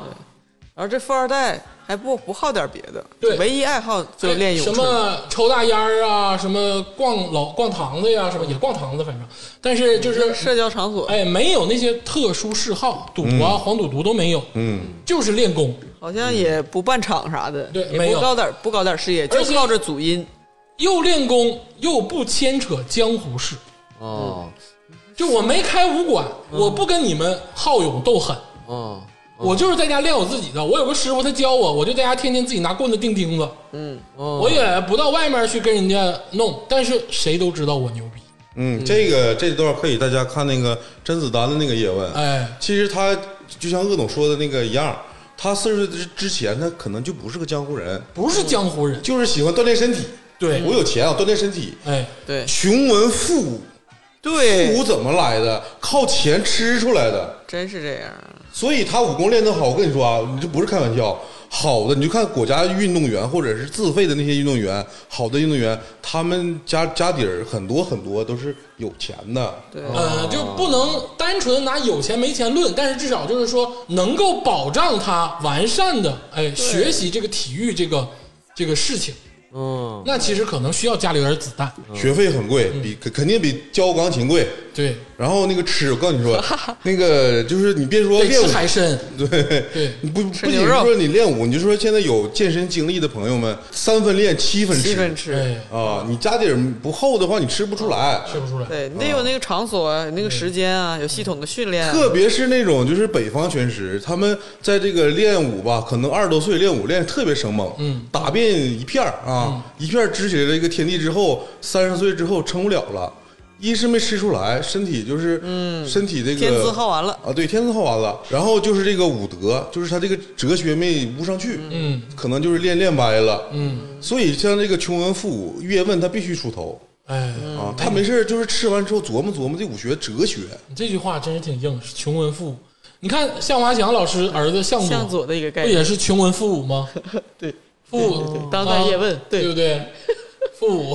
啊，还真是啊，你儿子练不练武？可以考虑。这个，但是啊，但是为什么说叶问这么牛逼？嗯有媳妇儿的情况下，还得倒插门儿公家。人家没说，呃，那你看嘛，对不对？嗯，是因为公家啊，是当时那个时代武林霸主。晴天一柱。哎呦，嗯，至少在北方吧，对，嗯，南方也是有名望，那我给面儿啊，所有人都到了，那一掏耳朵，所有人他妈连个屁都不敢放，嗯，那还不叫 有有面儿吗？你掏个耳朵，你看看我们仨谁不说话？但是宋但是得这么公是说，他是长辈，长辈啊，他不那马三儿和叶问那就不存在这个了，哦啊是，吧？马三儿给这帮南方拳师都干秃噜扣了，你没看着吗？哦，对对，有是他，我是说面儿上，嗯就是是因为他是一个长辈。嗯咱们聊这宫保森，就是我开头那个不是玩笑话，我觉得整部电影唯一就是真的是宗师形象，嗯他做到宗师，就是宫保宫保森，森，真的是这样。他一生，而且他的想法什么的，因为叶问是一个成长型的一个角嗯主角色，嗯对他从四十岁前是他的春天，嗯，然后日军侵华，哎，他说从一下子到了冬天，对，他前期是非常的那种意气风发的。当时那个片片尾的时候，宫二说：“我的幸运在一生中最好的时候遇到你。”那可不是说我一生中我那个时候最年轻漂亮。嗯他和叶问当时都是两人的最意气风发、黄金时代，鼎盛的黄金时代。对就是他们武学也是练得啥也不愁，天天就寻思武功，对，然后他呢这边娶了好人家，也嗯是、也是爹，也是最有面子的爹对，宗师之后。然后叶问这边刚才分析了，这么牛逼，就两个人，这这是金童玉女的时候对相遇的时候，对，还有一件事大家注意，两个人其实都有伴儿，对啊，但是两个人就这个好武之人就是不管这些，两个人都有伴儿，两个人就是该有情愫还得有怎情么没愫，人家管了？这情你是管不了，但人家是不是止于礼了？只嗯，就是就反正实是使啊，没没整上。对就是我喜欢你不犯法吧？对对不对？对，是不是？这 个你还不让我喜欢你？这是什么？这原台词啊，原台词就是这么人说的喜欢啊人不犯法。啊一会儿跟你慢慢儿跟你说啊，咱波斯抽检一会儿聊聊这个事儿，咱先聊宫保森啊。嗯，对，就是说他是一个定板上钉钉的一个宗师，哎他的形象没有变过，嗯他的思想体系也没有大变过。嗯，就是但是叶问，呃，我只能说他在整个一个成长到最后，嗯，从一个意气风发的少年，到经历了一系列挫败，和他说人生中没想到最重要的是生活打败了他，嗯中间有一段对吧？然后到后来他的一个沉淀和他性格的变化，嗯，他一开始的说一横一竖，站着的就说的算，躺下的就输了。对到最后他说的一横一竖，这个见山又是山，是有一个心境的变化存在的。对，最后成了一个就是宗师开门立派，然后嗯有招收春天下学子的一因我而个。起。对，但是但是呢，呃，宫保森这个角色是一个教科书一般，嗯，开面开局就定在那儿，一直到结尾，他一直贯穿始终的一个呃始终立得住的一个宗师。嗯对他呢，他的想嗯法就是，呃，咱们一开始说啊啊掰饼，我第一次看的时候，就觉得说这干啥呢？就是嗯他是不是不敢打了？跟我掰啥饼呢？就这 是人家在金楼，人家那个说你你自己要来的，嗯是吧？说什么我要退休了，完了要整最后一战，啊，谢幕，谢幕之战。其实这段啊，真的是咱们四个得好好跟听众讲讲，嗯，因为很多比如说一些俗语，或者是一些他们的哎业内话，或者是这个因为剪辑啊、他要表达更多，他不流畅，哎其实很多事情是得误会捋一捋，对对对，得但捋是一捋。首先啊，就是刚才竹子老师说的，对这，这宫保森突然就南下来到对佛山，对是来干嘛来了？嗯，这个要跟听众朋友交代清楚。嗯，他是来两件事儿，嗯第一件事儿是促成南权北上，嗯对第二件事儿是要找一个就是所谓的这个嗯继承人。对，他呃，他那个这里面有个专业台词，哎叫做“找个人跟我搭手哎，啊，搭”这个词儿，我一开始就没懂，嗯什么什么搭手搭手，搭手把啥意思？合作干一件事儿吗？不对呀、是，对呀，什么意思？到底什么意思？这次我看懂了哎什么意思，他细细解释过，说在北方，就他们老家办的退休仪式，他办过一次，嗯啊，就是说在北方，等于是他已经嗯宣布，就是说再也不不打了，嗯嗯退了，正式隐退了，嗯，跟他搭手，在这个仪式上就要有人跟他搭手，就是比试一下，这搭手的意思其实是鄙视。比试一下，对，就是武学流派这个，赵天霸以前跟我解释过，俩人手搭手这么一个手势，手腕相背碰，然后嗯切磋一下武艺。哎对嗯，这个手势延伸出来一个含义，什么意思呢？就是说，假如说平常你是俩陌生人起冲突了武打，嗯那肯定不是搭手，嗯你们就是打架，对吧？或者是你要是一个仇家，你、嗯你上去就真刀真枪，就是你干死我，我干死你，寻仇、嗯那就也不是搭手，那就是就是一个你死我活的概杀念戮是对对，但是说搭手就是说，现在咱们是还是说呃武术，武术这门艺术，这一门就是说学问，那有各个门派，就像这个纹身展似的，你是写实派，我是什么老传统，就是各个高各有高低，大家大家都是艺术家，对不对对？但是互相切磋一下，你这个行业交流，哎但你们那个纹身展到到那个时候，是我给你扎一下，你给我扎一下吗？呃，看你愿不愿意。哎，你看啊，你看，如果说你是一个还可以，你不是个小混子，啊，我不你三江水，你你不是一个小混子，你就不可能说，哎，去纹身去找人讲价，说，哎，你这个谁纹都行，你就给我便宜点就行。这不是一个真正懂行的人干的事儿，对吧？哦你真正的你你要说你这可是带身上一辈子的事儿，那如果说我是一个大纹身师，我怎么着也得找一个跟我辈分相当，或者我认可他的作品还可以的，对吧？嗯嗯是不是？啊，就是就是这个打架，我这个为什么用一个更冷门的来打比方？ 我再解释一下，类似于 rapper 的那个 battle，或者是两个人互相的这种竞技。哦比如说你是嗯 new school，、哎，我是 old school，或者我是 trap，你是什么崩麦崩麦，嗯，那这是两个不同的流派，对吧？但是哎，咱俩能在一个台上，咱今天来咱们对一对摇晃摇晃摇摇碰一碰。嗯，而且是在这个 hip hop 的规则之内的，不是说他妈唠两句就急眼了就干起来了，嗯不是这种，这个这也叫一种搭手。嗯，哎，那主播老师，那我问一下，那如果纹身的话， 就是就是就是纹身这个行业的搭手，是不是就是我是大师，你也是大师，我给你纹，你也给我纹，就大家互相之间不用花钱都是，找第三者，就是就不不不用花钱了，对不对？你你都大师了，你还差这点钱？大师的，你也差钱，你不也大师吗？ 我不是大师，不是不是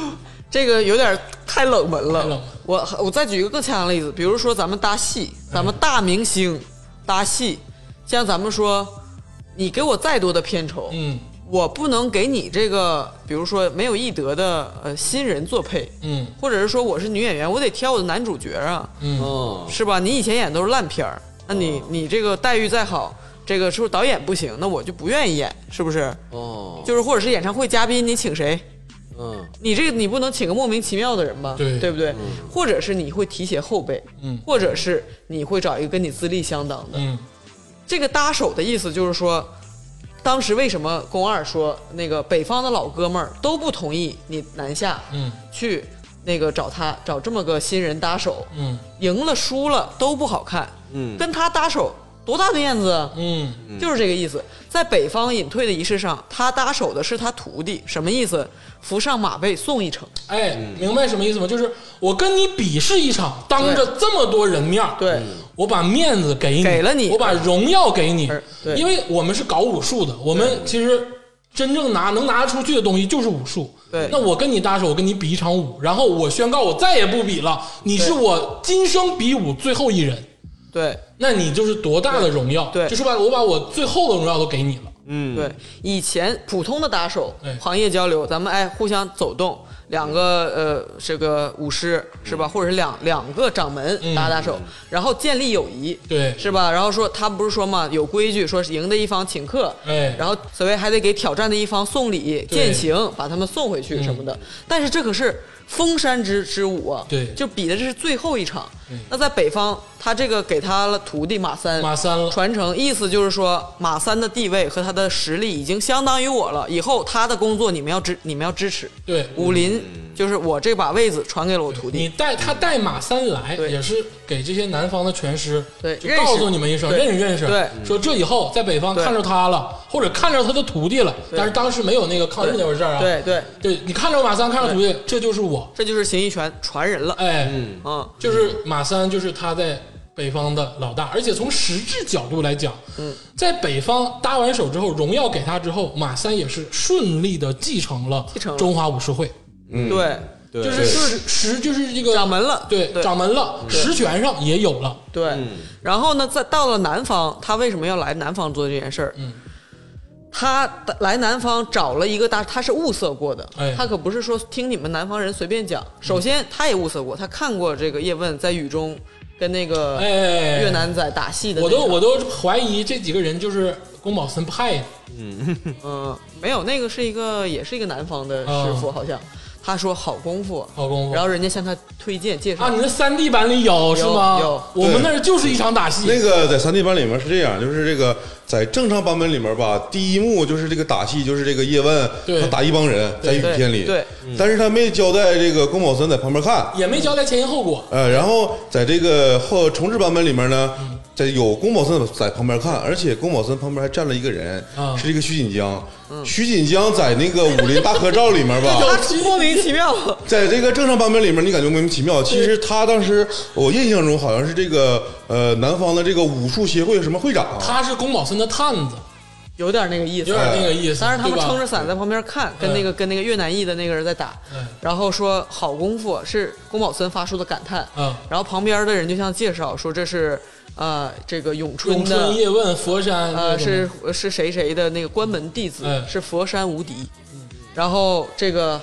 特意通宫保森回首又望了一眼，说他叫什么什么名字什么的，嗯就是他就觉得肯定了。然后他铺垫了，这南方人也有自己的这个呃中间的选推选。嗯叶问就说：“凭什么我去啊？我资历也不够。其实最让开一始让，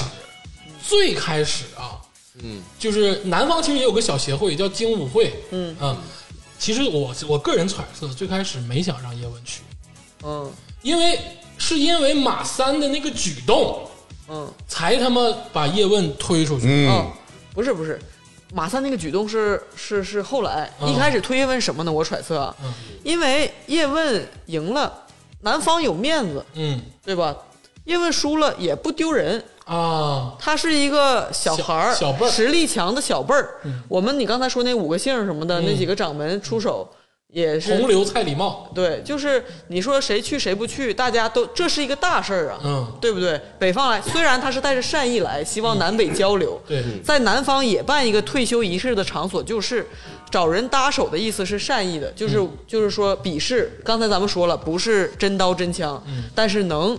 见真章，行内的人都能看出来你们谁是上风下风，嗯都是要像一场戏一样给大家展示的。对，所以说这个搭手过后呢，当然是就是希哪边儿都不希望自己丢面子嗯输，但是他是又是一个和平的胜举，意思是说不管他输赢，宫老爷子都退退休了，嗯，然后并且希望把南北的这个友谊、行业交流传承下去。而且也希望南拳北传。对，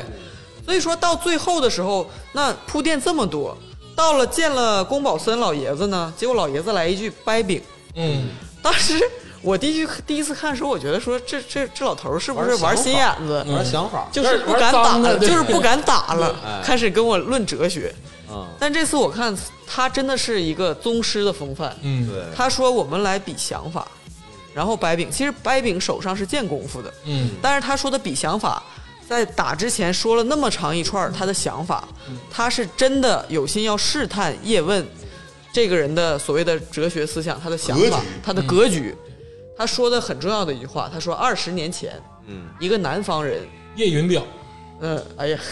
看的细呀、嗯，来到我们北方，中华武士会，中华武术会说，呃呃，不，当时还没有成立，对马上要正成是立因为这个南方人来到，说了一句话，全分南北，国分南北吗？全有南北，国有南北吗？对，所以说打开了这个宫保森他们当时这个北派的这个格局，代表说对，哎呀，当当时还是李存义，那对个李存义师会的兄，对，嗯呃李存义和叶云表共同等于是携手建立了中华武士会武，士会，嗯就等于是第一次开始南北汇合，说我们要行业要交流。我们现在这个时局，现在我们不能就是说光凭以前的武林一样啊，谁家最厉害，嗯各门各派什么的，光武林争斗，我们交流进步是吧？然后我们一国共和， 他那个“共和”两个字一直在梁朝伟脑袋后面飘，嗯，其实这个这个故事里面，之前呃时局已经经历了很多，对，嗯洋务运动那时候还有义和团，还有军阀，对啊北伐了，包括洋枪进来，那嗯对武功何去何从？对这都对是那个时候不仅是武林行业迷茫，对任何行业任何都行业迷茫，对对嗯所以说他们交流到这块儿之后呢，这个宫保森老爷作为二十年后的一个代表，说这次我来呢，希望就是，呃，他掰饼那段儿之前说嘛，就说那两件事儿，就是这次他希望南拳北上，嗯，就是说你们的师傅也到我们那儿去教拳对、切磋。然后呢，就是他掰饼的时候就说嘛，那现在意思就是试探叶问你认不认可这句话。嗯，他就说说重提二十年前的事情，然后就说是不是说，呃，这个是我们的这个世界观，嗯啊，结果看叶看格问局大不大呗？对，就如果说这个小伙子还是个愣头青，嗯说我们南区我们叶问咏春就是厉害，嗯，就是你这个我跟你打就是打赢，哎，我我一下咔把饼掰碎了，虽然说，假如说啊，退一万步讲，假如说他真赢了，一个愣头青真赢了宫老爷子，真把饼掰碎了。那老爷子也是不会认可这个所谓的在南方的这个这个会这个会悟人的，嗯，因为因为就是他觉得这个就是不武功到他这个格局，他一直在跟自己女儿说嘛，不是凭一时的这个长短，对，所以说他结果叶问跟他过手之间几下呢，呃，一那个饼当时没碎，我觉得他是可能是由于装逼，你知道吧？嗯要有点要有点有有点点压他。当时的他也许没有真的想清楚这件事儿，虽然在影片结尾他真的做到了当初的这句话，嗯但是当时他抱抱着这个他的一时灵性的想法，他为了嗯压这个宫老爷子一头，装逼说了一句说：“你的格局还是低啊。如果真是世界是胸怀，大概那意思，南拳又何何止北上？嗯，意思就是说，我们南拳要发扬光大，嗯是要可以到去各世世界上各个角落，嗯，可或者是可以传承到更久远的时间。嗯，那这个时间，咱们看影片最后是作为宗师的标准，他是做到了。成立了，成立了，但当时他可能只是因为这个一个哲叫做叫做叫做哲学思辨，嗯他压了宫保宫老爷子一头。嗯，之后吹牛逼这块赢了，之后赢饼了落地落地，碎掉，然后老爷子说：“你的格局大。嗯，”他认可了叶问的想法。哎，这块儿其实我一直有个疑惑啊，我哎正好问问朱老师的想法啊。你说这个掰饼这个环节其实是有风险是啊，啊，如因为我觉得这是个赌博，这是这个龚老先生的赌博。嗯那，如果说叶问他真没掰明白这个饼，嗯，那怎么收场？虽然说是哎，好像南拳输了，也许南拳不跌面儿嗯对对但是他这个选择说明出现了问题。你呀、就是没有办法当这种大领导。我告诉你啊，如果我是宫保森， 快说 说，你咋的都得让他赢，那不不是？啊是，绝对不是。他比如说掰半天，咔咔摊绑服啥的，没掰过啊然后哎哎完事儿了，就是这回合落幕了。我看着这个饼，它没碎吧，嗯啊我就拿出来，哈吃了 自己把饼掰开给他一半儿，啊啊哎呦这这就是我的目的嗯嘛，对不对？你掰不开，我给你掰，你按照我的做。那不行哎不不不那不行，那这绝对个不行。嗯呃这个影片中有交代啊，他说能不说名声我给了你哎是吧？能不能接住嗯，是叶问的事情，嗯，不能硬推啊。江山代有才人才出，当时南方别的师傅不是也在点叶问吗？说你将来的一步步都是你自己要走的路。但是选了半天啊，就只能选出叶问了。嗯是，关键是这个只有饼叶问，，对这个饼对必须今天晚上得掰哎对，开。而且不是，而且这个他不管结果怎么样，嗯就是比比试这个这个搭手的嗯比试谁高谁低啊？年轻人到底思想觉悟行不行？他嗯今天就是要退休了，对，他但但是嗯是他他如果说第二个举动。就算做不成啊，南南这个南方没有这个有识之士，嗯有这个共和的想法的，嗯他至少也把他的友谊带到了，就是说他退休在这儿，他的他他自己的部分做到了，我不理解的点其实就是在这儿，嗯就是他实际上在北方，嗯已经搭手搭完了，嗯，他已经把这个中华武士会的下一任的会长嗯交给了他的大徒弟马三，嗯是不是？嗯，那我就不明白，叶问他掰饼掰成功了，那他的角色到底是啥？不是他不能再成为下一个跟马三不平是起啊平坐的人这。个会， 你还是当官儿思想，这个是，呃，呃他是他是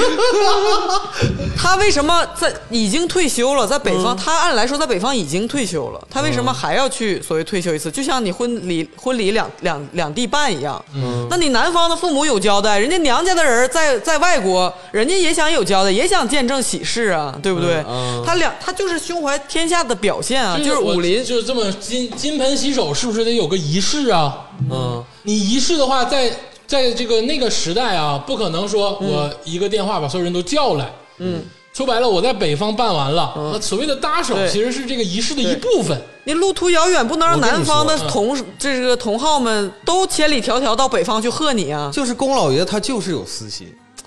哎，就是他在有私心哎他就是有私心嗯，他在北方把那个啊会长之位传给了他大徒弟，嗯，同样的仪式啊，你在北边办一次，你在南边办一次，你你这是啥意思？那他同样的仪式，他在南方又办了一次，嗯那好，叶问牛逼是不是啊、掰饼成功了，嗯，你没有第二个会长给叶问啊，那叶问他妈他是啥？是副会长啊？这个会也不在南方活动啊，但是他叫中华武术协会呀、中华武术协会中这华武士会就跟中华航空、中就是中华航空一样。我这来我来关解键释是没有南航啊，我这来里解释啊，竹子老师有一句说的特别对，嗯，嗯就是我们崔老师还是在官僚体制之内去对聊这个事儿。对，就你没有 你没有脱开这个关系。我首先跟你说两点啊嗯，有中华武士会，但是在两两广地区也有精武会。嗯说白了，就是这个宫保森这样的人物，嗯到哪个会当会长你都得认，嗯，就他是大哥级人物。而且这 听个我 说啊，嗯啊，他是大哥级人物。说白了，他来南方交代一下我这个人的去向是对的，对吧？对我金盆洗手是对的。嗯第二点，所谓这个北拳南下是他们之前中华武士会干了的事儿，嗯，但是有一点很重要，马三是北拳，对，嗯叶问是南拳。他现在要推的是，我现在是按你的逻辑讲啊，嗯就是你那个实质官僚体系讲，他现在要推的一件实事儿就是南拳北上。嗯那南拳北上，我要南拳找个人呢，我得找一个最牛逼的人在北上啊。嗯那我得选一个人吧，对不对？嗯那说白了，选的就是叶问。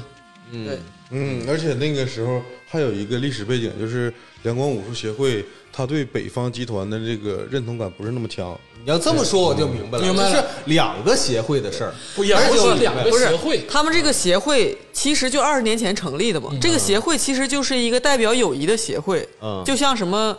呃，咱们说什么集团一样，嗯对什么东盟组这这种个。花花局爱人大联盟，就是因为因为在之前都是各个门派，山头都是自己的，我就叫公家什么什么六十四手对，嗯他就叫什么洪拳，没有什么协会。这个协会就是一个友谊的代表，并不是说这个协会真就能统领，就是说谁就比谁官儿大了。对，而且这个宫保森一生就他自己也说嘛，他说我一生办了几件事儿，我有一件事儿就是把北方这些犬种，哎我让他们处在了一个共荣的范围内，共荣和谐，对哎一个和谐的完全，不是像以前，你知道以前这种门派啊，争斗就是要啊，必须干，就天天必须干。我今争天个高低，螳螂跟红犬干，我明天这个跟那个干。嗯，但是他现在是有一个协会了，其实就像行行业的整合，对，就像联合国似的，哎，对就是咱们有个事儿，咱就在这里唠，对在中华武士会里唠，对，他的金楼里面但是，说一金但楼是里这个面，协会当时成立的时候，哎，应该是一个南拳一个北拳一起，没有没带男权，没带南拳，对没带男哦权，因为两广跟东北那差太远了，嗯，这个事儿说说往大了说，往海大了嗯说，就是我们中华传统，我们喜欢大一统，就是喜欢这种和谐融合。嗯就这就是我们中国今天这个格局跟欧洲今天格局的不同之处。嗯所以说这就是宗师的眼界问题，你知道吧？嗯他北方这么多嗯融合了。他今天到南方，所以他的眼界到这儿，但是马三的眼界没到这儿。马三的眼界跟你差不多， 我跟你说，我不是，我就是为了衬托你，知道吧？我 就不是，我我刚才因为一直想讲马三这段儿，他为什么？你看人家老爷子说，咱们明天我退休仪式啊，也定完了，要跟叶问打手。突然马三就去砸场子去了，跟人一顿打，爆炸了。说要见真佛，先过我马三。哎呦，那段儿我跟你嗯说，张继老师那段儿我跟你说，配音太绝了，先过我马三，对，他 就是他就是不明白，他就觉得他还是那个思想体系，还是我们公家这个权就是天下第一啊。对我们今天在北方巡演完了退休，我们到南方巡演。仪式就是再演一遍就完了呗给你，们我还是继承人呢对对。我是公家继承人，这个事儿应该是昭告天下呀。今天不是跟我搭手，跟他搭手是啥意思啊？他也不是我们公家人，老又不是，你看他就没搞明白，又不是搭手，又不是传给他。一开始第一次我就以为搭手是不是继承人的意思，不是，是鄙视的意思。他跟这个马三比试是抬扶上马背送一程，跟叶问比试是给他面儿，是把荣耀嗯是把荣给耀了比如和我名嗯望给他。我这么说你就理解了。比如说帕瓦罗蒂要退役了，嗯，他可能在同台演出对在意大利突然选了一个一个小小孩儿，可能二三十岁，嗯，今天咱俩专场，嗯，把世界上最牛逼的听听这种音乐的人全叫来，对，哎，让所有人都知道我最后一场跟你演，然后拍拍你的肩膀说你以后就是我，这个就是所谓的搭手。就是我把我的人家那个龚老师说的很明白，我把我的荣耀都给了你，你帮我促成一件事儿，就是南拳北上。嗯，就按照你的逻辑，有事情就是南拳北上哎。但是按照竹子的逻辑，其实也是，他就是要这种荣誉，要这种对给他的这个传 承。哎对，嗯，就是他思想体系嘛，哎他希望就是你们坚持贯彻我的思想体系。你看这这不就我和马三的作用不就体现出来了吗？是不是？你这个逻辑 就是没有草你马三。所以说马三打完之后，他还是觉得我们公家第一，他应该到了南方巡演就完了，嗯，是吧？然后对结果、就是演出嗯结果让老爷子把他蹬回去。小鸡仔说：“你给我现在马上打火车回去，不回去腿给你打折。嗯就说你现在锋芒太露啊，十年之后再说吧，再出再出名吧。嗯马三也是典型东北人。嗯，对，而且我话撂在这儿啊，在那个时期，宫二跟马三的觉悟差不了多嗯差少，不多，对差对不了多少。对，差不多。啊，他俩就当像时说这一个徒就是对一个门派嘛，这俩徒弟他都们是俩这个性都格很，但但是我刚才说啊嗯，但是叶问也差不多，他只是说灵机一动，他那个就是吹牛逼压过了，嗯他当时并没有觉悟那么高，但是至少说大面上心里是有这个是是有这个笼统的一个概概念的，叶问啊，稚嫩的地方就一下子在后面就出来了。嗯，就是当时宫保森不是把荣誉给了他，然后走了吗？对对当当当当当当就走了。嗯，然后那个我们这儿一个镜头，嗯，就是宫二要来报复，对叶问撇嘴一笑，我操，来我就接着。对，他没有想太多，人家对就对对他说来了我就干他，就是这个意思。就谁都能接触他，他还是觉得我武功上确实赢了宫保森，我把这饼掰明白了，对，所以说他只是语言上这个思想，他我只能说他是有灵性，嗯，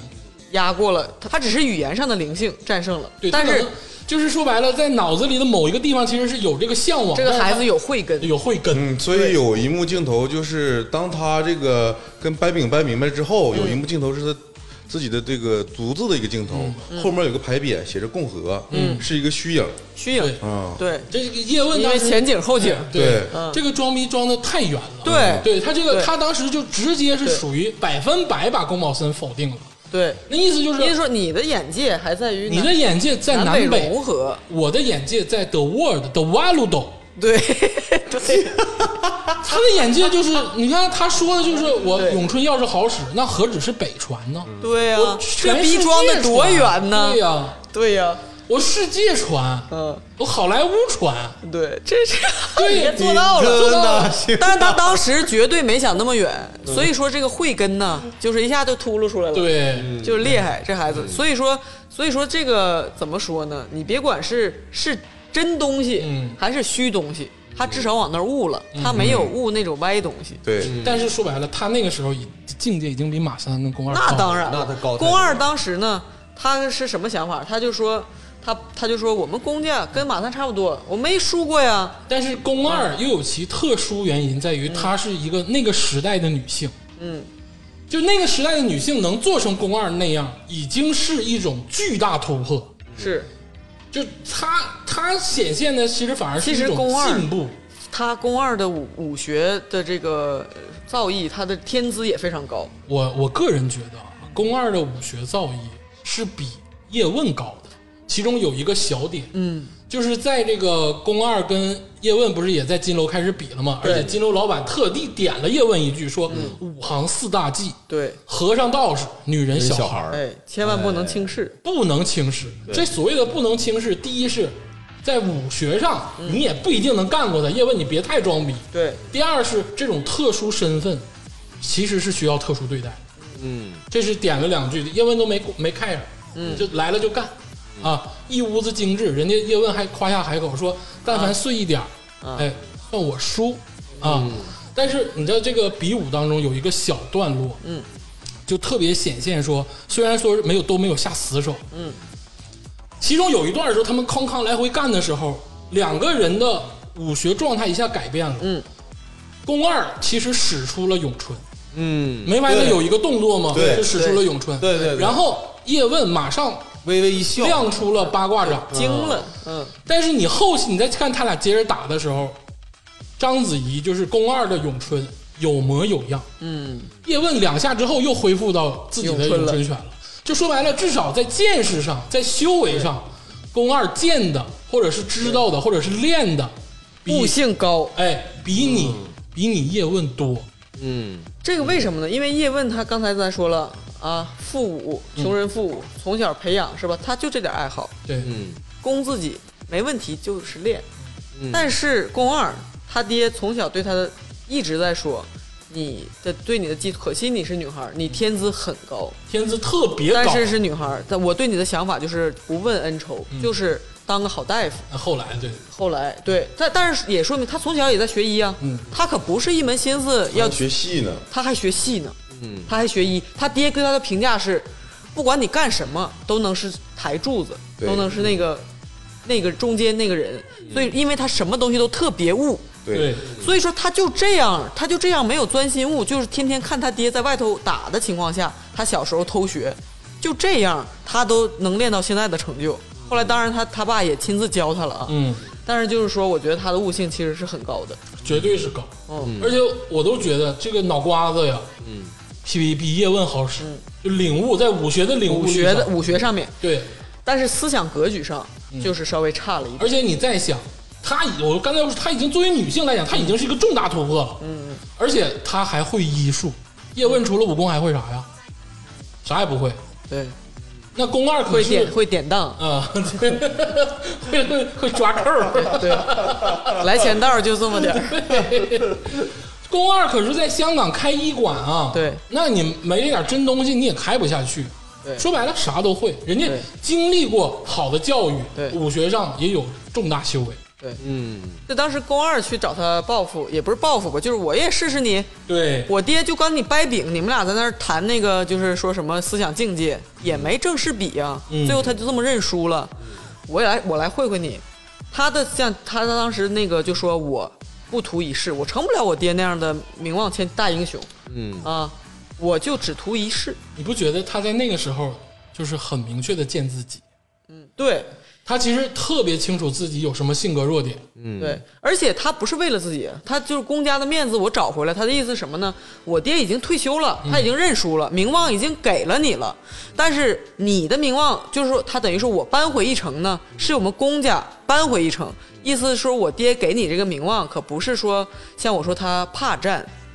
然后他就是说，意思就是说真不行了、鸡贼啊，鸡贼，而是说我们有真东西，我们只是送你名望，这样同时不就是把公家也也名望也扳回一城吗？对，他是这个想法，也不是完全是自己，就是说我我也我马三一样，我要出头。那他他爹传给他的时候，他就该出。叶问也给面儿，就是让宫二赢了，嗯，对，对，因为当时他也不是给面儿啊，当时他是有一个有点恻隐之心，恻隐之或者是嗯心，因为当时他低估了，或者是说一下子惊慌嗯了。他们俩在打斗的过程之中，其实彼此惺已经惺惺相惜了，互相嗯借用对方的招式，然后一个错手之间把宫二甩下楼梯，嗯，他就要去，他就去拉拉一把然后没想到宫二其实马只是要借力，马上就给他弹回去了。对这样双方都卸了力，然后他也平安的落在地上，这样顺理成章，宫二赢了，他落地为扣，他输了。所以说就相视一笑，嗯啊、原来你真的是挺厉害，但是我输的他也只是个巧合，他也不是真打不过宫二。对对，对对对，所以说他们就缔结了这个情缘嘛，是吧？这个我觉得这个这这下宫二的出发点是小性子，是这个不是说完全为自己吧，也是为了呃所谓的公家，他爹也未必未必许可，但是是一个无伤大雅的小性子。对但是他使出去之后，没想到缔结了一个更好的一个一个结果，姻缘，就是说他们的情缘起了之后，这可比什么南北大义什么什么什么行业交流，嗯，这可要更深的多呀。张无忌也这算可有情 了，有情了，说说你来，我在北方等你，哎，这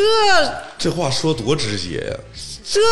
那南拳赶紧北上啊，收拾收拾就北上，是不？对啊就是是人家写信，而且之后他俩呀，就是也没直接去嘛，他俩还做了一段时间笔友，对啊那个话说的就基本上就是搞对象，对，哎当时咱也唠了，说对嗯他们这种情况呀，也只能是靠笔友这种网恋的情况，他们就只能写字。他们要是彼此口音，对，因为这个我看那个版本就是就是粤语和普通话来回横跳，因为就是如果按照正常情况来讲的话，宫二就是一口东北话，叶问就是一口广东话，对可能说是广普，哎，可能广普对对，但为了交流，肯定得说广普，嗯但是那也费劲呢。对宫二说：“哎妈，你来，对，姐们儿等你。我我可等我可等你了，你来吧，你你你说你你讲什么？我讲你来呀。” 完了，那个叶问就说：“啊，啊， 所以说就说边边斗啊啊啊啊，你北面我啊，我去啊，我呃找你，这个所以说人家后来问你。”后来笔友就很浪漫，就一约既定啊，万山难阻，对，这一下子这你看这诗升华了，哎呀然后你就看张友这成，恋爱张友就成得在旁边就偷偷看着叶问。你们真的就咱们刚才也聊了，就是这个事儿呢，你说怎么人家也是一代宗师啊，但是张友成这个事儿就没法没摆明白，就是就叶问的叶媳妇儿叶问的媳妇儿，嗯，因为这个我们咱们之前不也说嘛，就是很多时候叶问还是做大衣嘛，做大衣要去东北，东北嘛，然后做完大衣之后呢，张友成其实一直在默默的看着，嗯，我咱们又这版本有点不同，嗯，就是你刚才说你们看的那个版本是。他自己做了一件大衣，嗯然后那个叶问说：“这佛山有那么冷吗？啊，真好看，咱们拍张全家福吧。”嗯，我看那个版本是张永成在给叶问试穿那件黑色的呃皮毛大氅，然后就说，然后叶问问他，就说：“呃，佛山有这么冷的时候吗？嗯呃，就用得上吗？”嗯然后他说：“我知道你早晚都会去一趟东北的，先坐上吧。”然后沉默。然后这个又是他媳妇儿啊，张永成主动说：“咱们去拍一张全家福吧。啊”，意思就是走之前，咱们他我觉得是有点隐隐的担心，你会不会不回来了，或者是说给你一个念想，让你记着你还有个家。嗯，就是去留张照片儿。对其实说白了，就是你那个版本是张永成让叶问去做大衣，去去去去东北。对但是我们那个版本是叶问自己做的大衣，然后那个带着这个张永成拍了张全家福。嗯，但终归是啥呢？终归是张永成明里暗里知道了叶问跟宫二的情愫。对，嗯还有一点就是，有一点其实很心酸的，就是他们不是拍那个全家福吗？嗯，就你明显发现，这个旁边儿就最边儿上坐了他们家一个小小孩儿，然后留了个椅子空着，嗯然后是张永成抱着一个小孩儿，叶问站在张永成后面，嗯，这个格局就很奇怪，嗯，对不对？你怎么看怎么奇怪为什，么空个凳子呢什？么空凳子呢？对对不对？我觉得啊，因为很多人网上也是这么说啊，我觉得是这个凳子的位置就是给宫二留着的，就是这个位置是他嗯倒嗯是想，对，给光二，而且他也是一种算是半正式的告诉张永成，嗯，说这个事儿就可能就是这样了。但是，哦但是你发现，你发现这个镜头当时给的张永成最开始的时候，这个眼神是很落寞的，就在拍照的时候。对，然后叶问一只手搭在了张永成的肩膀上。我觉得这个镜头的意思就是，虽然咱家要再再我要再娶一个，但是你是大房，但是我爱你，我还是爱你，就是你别说大房小房 了，就是我我也爱你。然后张小成这马孩子都好几个对了，张小成马上又给出了一个比较复杂，但是有点欣慰的这个眼神，百感交集。哎，有点就是呃五味杂陈。对，嗯，但但是但是最后呢，张小成其实也算是就是挺犟，就是这张照片儿摆在叶问家的那张照片儿中间那个椅子让张小成剪掉了，没有那空椅子，没有那空嗯对，椅没有子。那对个空椅嘛对，这个有各种解读吧，也嗯有可能。但是我他那个时代有对 PS，不是那个时候也可以一直都有 PS，对也可以调对，对在暗房里那个用那个那个剪影弄。对但是但是我要说，这个叶问他也许内心想，他们肯定是有情，肯定是有情了。嗯但是你发现他们一直是止乎于理，他们的一直到在香去了香港，他都称他为呃，就是那个年代管女性有成就女性叫先生嘛，嗯。就说龚先生啊，我希望在家再见你的那个六十四手什么的反而有一点，我觉得有点不他们伦不类这个距离感是一直在信件中也有保持，一直是说说的虽然很暧昧，嗯他们肯定是有情，但一直就是说你来这个共赏什么东西啊，然后我们行业怎么样，就是或者是说景色，从未点破过男女之情。你想咋点破？不是我，我是觉得这里面这个宫二是一直给叶问在暗示他但，还有或者明示还有还有他一个说点啊我唱戏，然后我送你票，对，后后面哦后哎面对那是后面的。我就说现在现在现现在阶段哎，他们俩通信是不可能太露骨，因为他们光二也有婚约，嗯，是吧？他们彼此，你说要收人家当二房，人家人家乐意吗？人家都说了那么好的婚约，推了不可惜吗？后来而且我通过宫二在奉道前跟他那个未婚夫说那两句话，嗯我揣测啊，他跟他这个未婚夫也是有一点感情，因为宫二跟他未婚夫说的第一句话是“没有消息就是消息还有这事儿”啊，有这句话，我又是啊我那版本又没有有，这句话，说白了就是他也知道这个男的会担心他，嗯，就他俩是有过一些情感往来的，嗯，就是婚约嘛，不是单纯婚约，不是说没见过面儿，而且就是签了字儿那而种，且也是门当户对，肯定的。对然后把戒指也给他了，对呀然后说呃，你再找一个吧。就是我的意思是，他俩之前见过面，他俩之前互相认同，就是宫二在没有出这个事儿之前，嗯是可以嫁给他的。宫二心里是觉得我可以嫁给这个是男的，啊，是啊，嗯啊，就是未婚夫，就说完这个宫二这个跟叶问的这个就是八卦的事儿吧。对但是这都发生在和平年代，对，这是对他们像刚才说了最年轻气盛的哎，时候，最年就最黄金年代，对他们两个在金楼也比武，也在最繁华的金楼里，哎嗯那个金楼的金碧辉煌啊，就象征着最最最后的那个年代在。金楼里比过武，然后两个人呢用最优美的语言互相通过信，对，然后呢也各自想要去见对方，这都很美好。嗯对，虽然说大家可能都有家室，但是在那个时代不是说不能喜够欢人不犯法，啊对就就也人家不办也法止乎于理，一直止乎于理。那就这么、现在也是如这果么后传来如果后来嗯没有这些障碍啊，没有日军侵华，也许发生啥咱不知道对咱不知道，啊。但是就现在这个时间线来说，嗯那只能说也很惨，也就是说也很哎呀，机缘巧合吧，嗯他俩就是没有发生什么。嗯，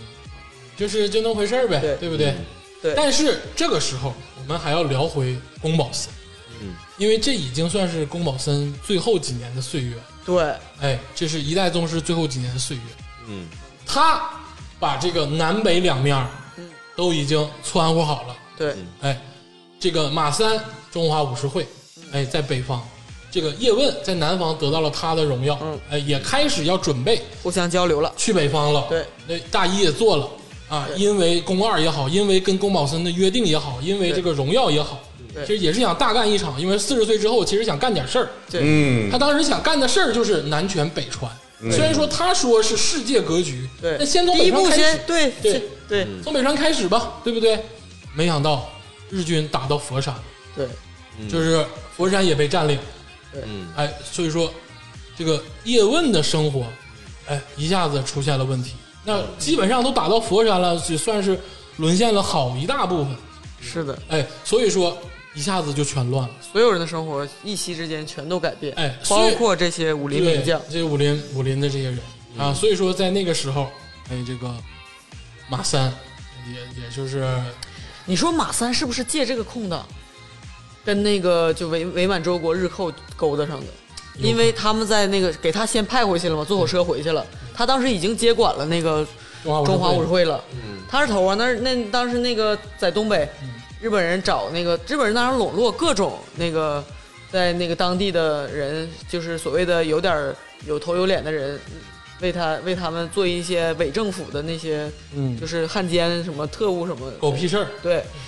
呃，所以说他找到了这个中中中华武术会的这个头儿就是马三，嗯呃，他的选择就跟后来叶问形成了巨大的对比。哎，一下子产生对比。但是对我就是之前一直说质疑宫保森，就质疑在这儿，嗯就是我觉得宫保森绝对是宗师级别啊，嗯，但是他有一个大的问题，就是他的徒弟嗯没有太像样儿。就我包括宫二在，宫二是给对对自己对嗯活，但是宫二如果就作为一个武学传承或者武学的这个徒弟，对，他不是太合绝了，嗯就是绝手里。马三也是，就是说白了，他这两个徒弟啊，一个继承他的形意，一个继承他的八卦，都是在技术上已经是炉火纯青了，但是在格局、在心态上，对或者是在一些做事儿、做人上，都有很大的问题。所以说咏春的幸运是这个有叶问这么一个格局很大，就咏春未必比那个公家的功夫优越，嗯，咱说咱在电影里说，但是幸运就是受到了点拨，对，对，就是很遗憾，就是他他这个、这个宫二后来也说嘛，说武学千年，烟消云散的事儿大家见得多了，嗯，公家的怎么就不能绝呢？绝了就就就是就没想到公家发展的这么大，给咏春做了嫁衣。这个也没办法。其实他毕竟他说的是传男不传女，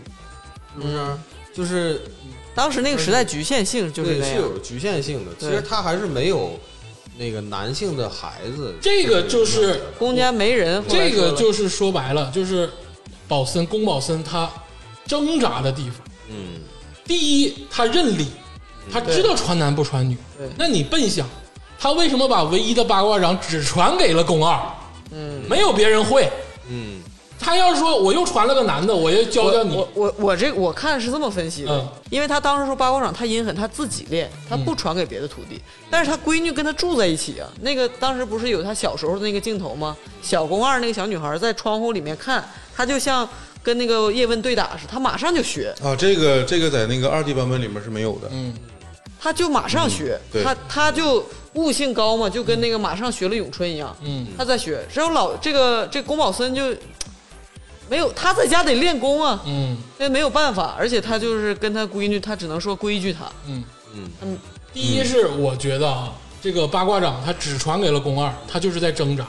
其实我我之前也讲到了，武术家到最后都想要传承，他难道不希望八卦掌？我觉得他隐约其实也希望八卦掌能传下去。不是我的感觉是，如果说他徒弟有叶问，或者他有个儿子嗯是一个正直小伙儿，嗯是吧？或者他有个叶问这样的能拿得出来的正直的徒弟，他可能也就都传了。就他觉得像他一样优秀的人，我觉得他骨子里就没觉得马三。他说马三什么十年后再出头吧，各种各样的话语，就是他觉得马三没准备好，他觉得自己的这个阴邪的招数不能传给马三。但是他闺女呢，他根本没想教他闺女形意拳，他就没想教他他自己的那个门派武功。但是八卦拳，他姑娘自己看了学来的，所以他只能去规矩他。还有一点是宫保森的挣扎在于什么？他一方面紧着跟他姑娘说，啊，你结婚了，你这武林这些事儿你别恩仇管。不要管。就不是，就是我当时看打看比武的时候都说了，对就说你结婚了，这都不是你的事儿了，江湖的事儿不是你的事儿。一方面又他妈拉着他姑娘去金楼看，那是自己亲闺女啊哎，看着不我是退休啊，不是，这是两回事儿。说白了，他自己在挣扎。他一方面是想让他姑娘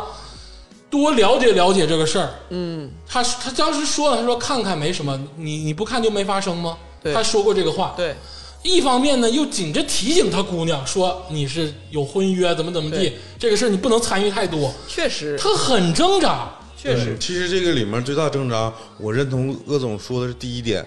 就是这个高级的这个宗师啊，嗯他在选图的时候，嗯，他呃，就是我看那个市区的武林，他们讲，我选图先选这个有德行的，对，或者是本性就善良的，从小就挑。嗯，但是我我我自己就是揣测啊，他可能选徒弟的时候选马三，这个人他可能一开始就感觉这个孩子没那么就是善根，但是他造诣高，武学这个悟性高，给他起名叫马三。马三一看啊，就是狱中的典型，就是我跟你说，我跟你我都能猜想到为什么宫保森喜欢马三，不喜欢不会行义全传。嗯，马三是那种马三在话里都交代了，说老爷子在一天，你就是我的窍，我这辈子听你的。嗯，就他可能从小到大，除了那一次之外啊，从小到大基本上对宫保森是言听计从，对，而肯且定也都这样嗯是公家的荣耀，对嗯，他一直也很认可这个事儿，对，他是说白了，我可能就是没没有看不到慧根或者没有对善良什么，但是我有这个忠对，嗯我有这个迂，对，那可能郭晓森也找不着更好的了。包括一直到最后，他在日本人那儿当差是吧？也是各种什么跟政要合影什么的，他也没说发展发展仕途，或者是做一个什么伪政府的。他最重要心里觉得还是师傅这块儿事儿，最后没认可我，我过不去这个坎儿，嗯，对不对？要不然像你说，他可能那那你就吃香喝辣呗，是不是？嗯他是觉得武学能通过做汉奸的方式，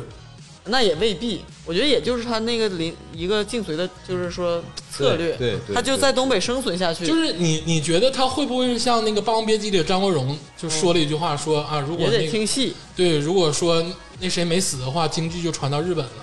就是也他可能啊。他会有这个心态吗？马三他应该不会，我觉得他们不会。有这个心态，就就他像我不说，是一切都是偶然。他不是那种武痴，因为你知道对张国荣是戏痴嘛，对，不，你不能揣测他是何种程度的痴，但是我只是说一切都是偶然。也许就一个汉奸真的能把这个东西传到日本，但是也也许，但是你咱们只能讲发心，就是说，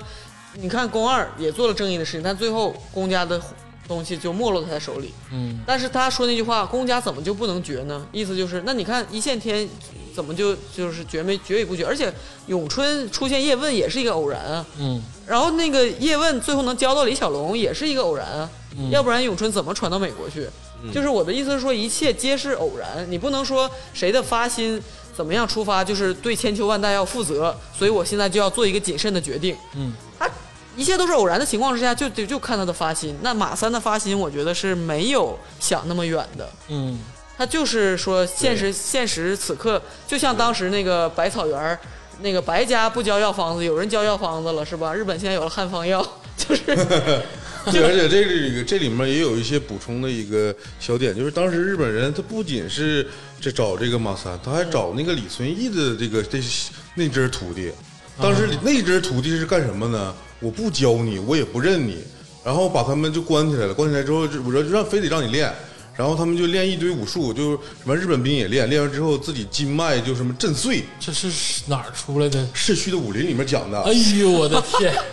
然后就把这些李存义那支儿有一支儿徒弟就是全整没了，全干死了！对，哎呦，所以如果说他们按照那个历史背景的话，马三可能看到了那种下场的话，他可能做只出能来的就就是是这个角色。呃，而且说到最后啊，这个宝宫保森一代宗师死的很惨，嗯，欺师灭祖啊，死的很惨，就是对他其实一生都在挣扎，就他为他这两个徒弟挣扎懵逼了。我就把话撂这儿啊，在当时的那个就是马三进屋了之后，那比划几下，宫保森能不能干死马三？拼了！我觉得能，我不确定，我觉得能，但是啊我真觉得就像是白胡子要杀黑胡子那一下，他留守，这个是《海贼王》里的各一种个引角用色啊，什么大宅门、海贼 王，怎么引用的也啊，不，这个《海贼王》现在四皇有八姬，朋友们，就是真的，我是真觉得他留守了。嗯，我觉得是他不留手不行，这个事儿只要马三动手，这个宫老爷子必须输，因为他已经把这个位置实际上已经传给马三他了，不能再推翻他这个他不能。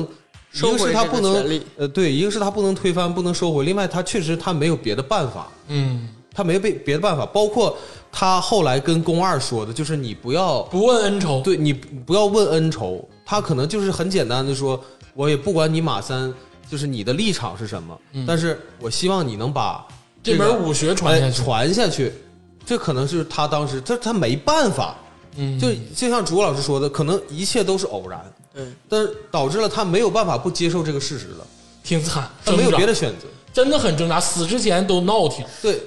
但是我觉着他，呃，还是有一个表态。因按理来说啊，他完全可以，我已经退休了。嗯，那马三作为新任领导，就他怎么决定？不是我丢面儿，也不是我人品败坏，是吧？我已经退休，那没有办法，他愿意跟日本人合作或怎么样的。嗯嗯但是他最后还是决定，作为你的师傅，嗯，作为以前的这个师徒之间的这种最后一次让你走正道，对，其实跟他他完全可以跟那个，比如说跟宫二一起嗯，去南方，去香港，是不是？他或者是像像像那个叶问一样，就必走，说我不接受你们这些东西，是吧？我把那个宫家大奉天的宫家大宅出让给你们嗯日本人。但是我我我的意思是说，他完全可以必走，或者说不干，他他还是要拉马三，要对劝他这最一回把。头，向善。对，所以说他还是说，老袁挂印是在于回头。嗯他这句话点到最后一次是用生命点的嗯，对他的这个前徒弟。就我就死就死了吧，还是希望你回头，对，嗯，嗯，我觉得他也算是作为宗师，但是你这个宗师对见天地，他也见了啊。对我的意思是什么呢？他见自己肯定是见了，见天地也是见了，这个众生啊，没见好，嗯见了一半儿或者见的都是让他闹挺的众生。只能说时也命也吧。嗯但是你看叶问就是。他们当时我那版的字幕嗯是你那个是说呃，在广东饥荒死了三百万人，然后叶叶问全家也是，就是有有有嗯两个女儿嗯失去了家人什么的，就是他一身刚正嘛，哎，嗯是吧？然后又把那个皮毛大厂也是这个时机当掉当了，掉了。对，就是留了一个扣子当做念想，就是他自己的这个气节嗯啊留在，哎，嗯，对不是没有选择的，对。然后这个老爷子死了之后，留下的一句话就是不问恩仇。嗯，嗯，其告实诉女儿的，对，最开始，然后他那个什么五爷七爷又从这个关里赶到关外，劝那个劝这个这宫二帮，东北老哥们儿就是对当初反对宫保森去南下，呃，跟叶问这搭手个搭手的，对就说没面子，对，还金世杰老师演的。嗯，当时我，你别说第一遍了，第七遍我看这段的时候，我都觉得这两个老鸡巴灯真他妈坏，嗯，这是杀父之仇，这是对欺师灭祖啊，真他妈坏。没比这更大的仇。我现在看也觉得他们的目的是为了自己，肯定是马三给钱了。嗯但是啊、但是我理性的想这个话啊，这话其实有它的这个逻辑存在，很成立的一段话，也是成立的话。虽然说他这两个逼就是个坏逼啊、啊，但是这个话成立，成立在于什么呢？就是你如果真的只为武学考虑的话，你不能去找马三复仇，嗯，因为你找了马三复仇，你家这两门东西就都丢了。对，因为马三认得认得理儿啊，马三跟你讲武林这个理儿，说你公家没人，你拿不走我东西，对你这个形意和八卦就传不下去，他们对不是坏，就站在他们的立场上，确实就是这么个理儿。哎，嗯、他们这个是毕竟杀的也不是我们的，就是 人，是吧？所以说他们的建议或者怎么样的，而且你作为宫二来说，他爹也跟他说不问恩仇嘛，就你并不是这个宗这一派的宗师，你不需要为这派负责。就是我最后要点到你要回头这句话，但你作为这个这派只是一个师妹，嗯只是一个人一个我的女儿来说，你并并不需要掺和到这个，你把你的人生过好就可以了。而且我一直在揣测，就是宫保森留下的这句“不问恩仇”，首先肯定有一层含义是保护我女儿，别让我女儿就是出风头在为我怎么怎么样。有没有一点点可能是宫保森在挣扎中也想保全情谊跟八卦，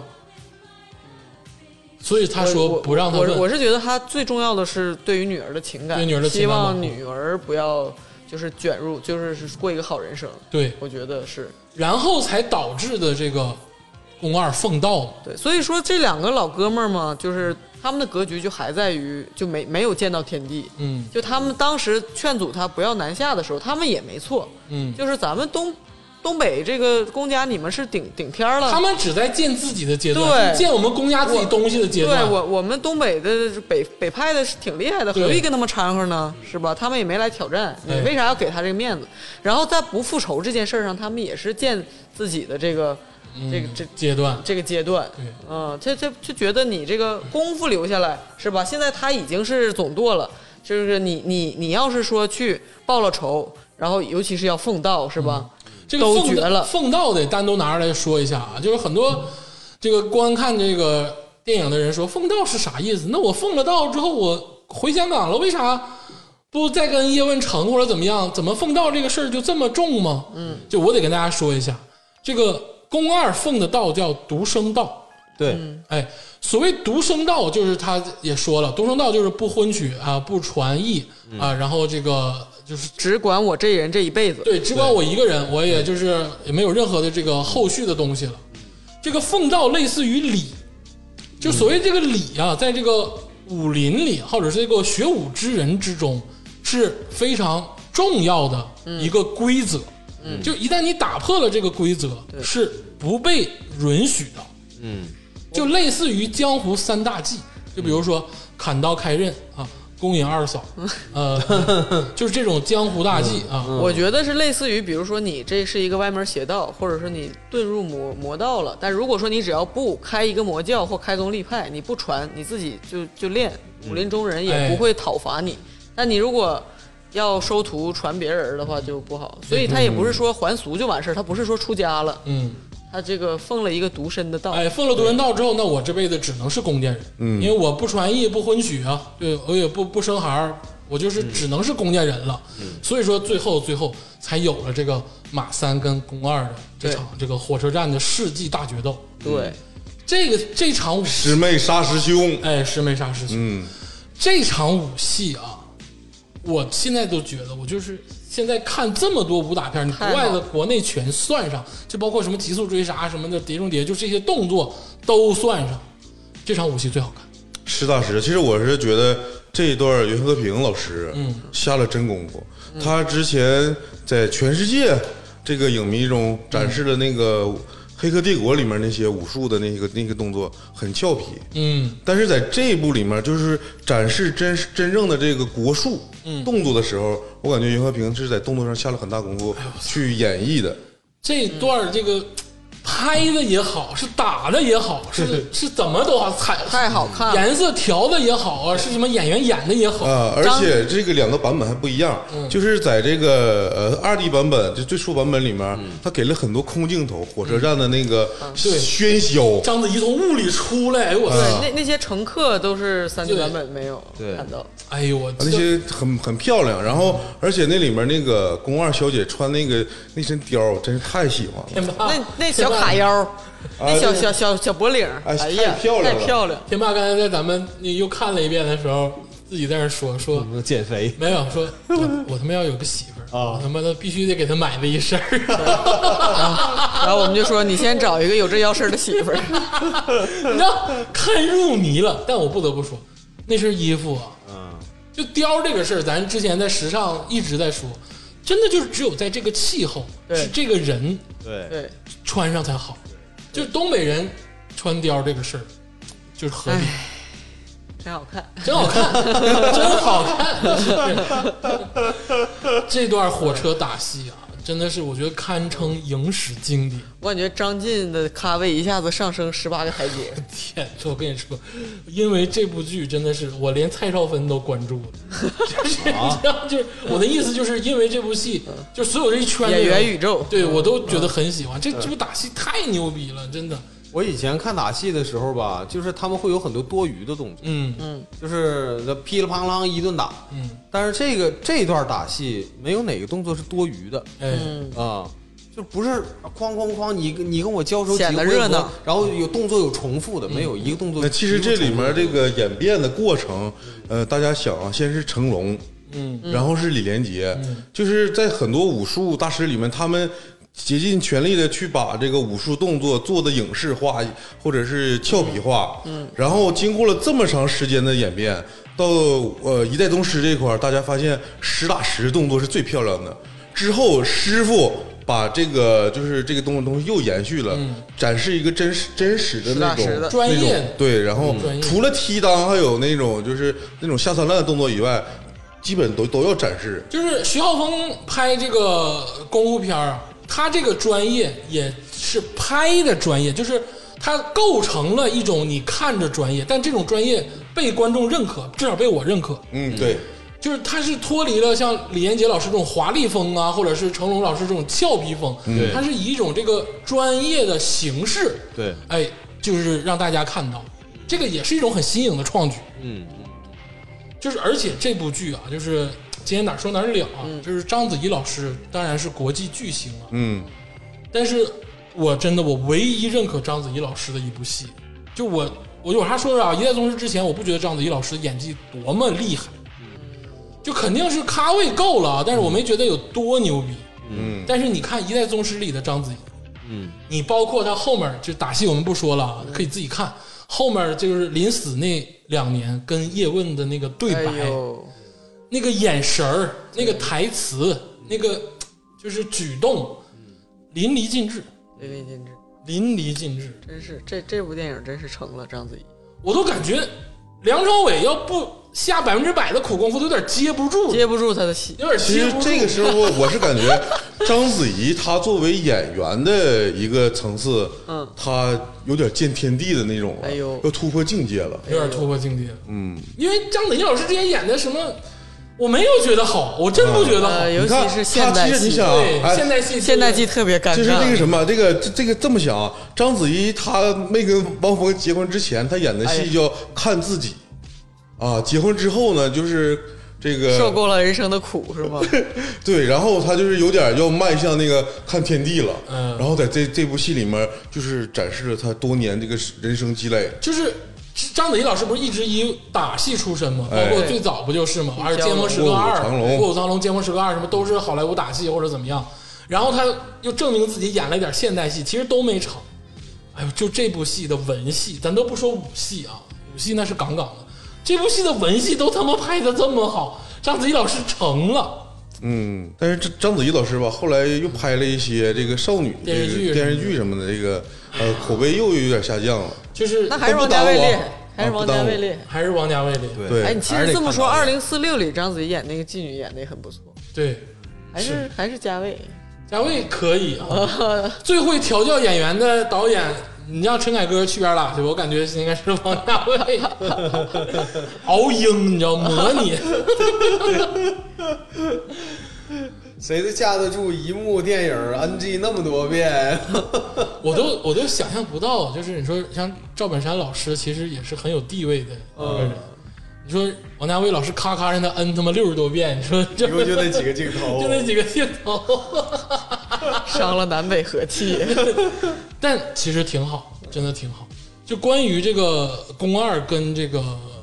呃叶问啊，当时这个马三已经嗝屁了啊，这个马三是当时脑瓜子报撞仇到了，嗯，撞到火车玻璃上，当场脑淤血，演的非常真，那个眼睛里那个血丝，嗯，明显就是看出脑淤血了。嗯，然后宫二甩出了大狠磕，哎，让来去，哎，我太喜欢了这一句。来吧，马三儿死倒地，哎当时那个耍猴那男的叫什么？姜姜老老姜姜，老姜第一个反应啊，他们是左右是复复仇小分队，呃，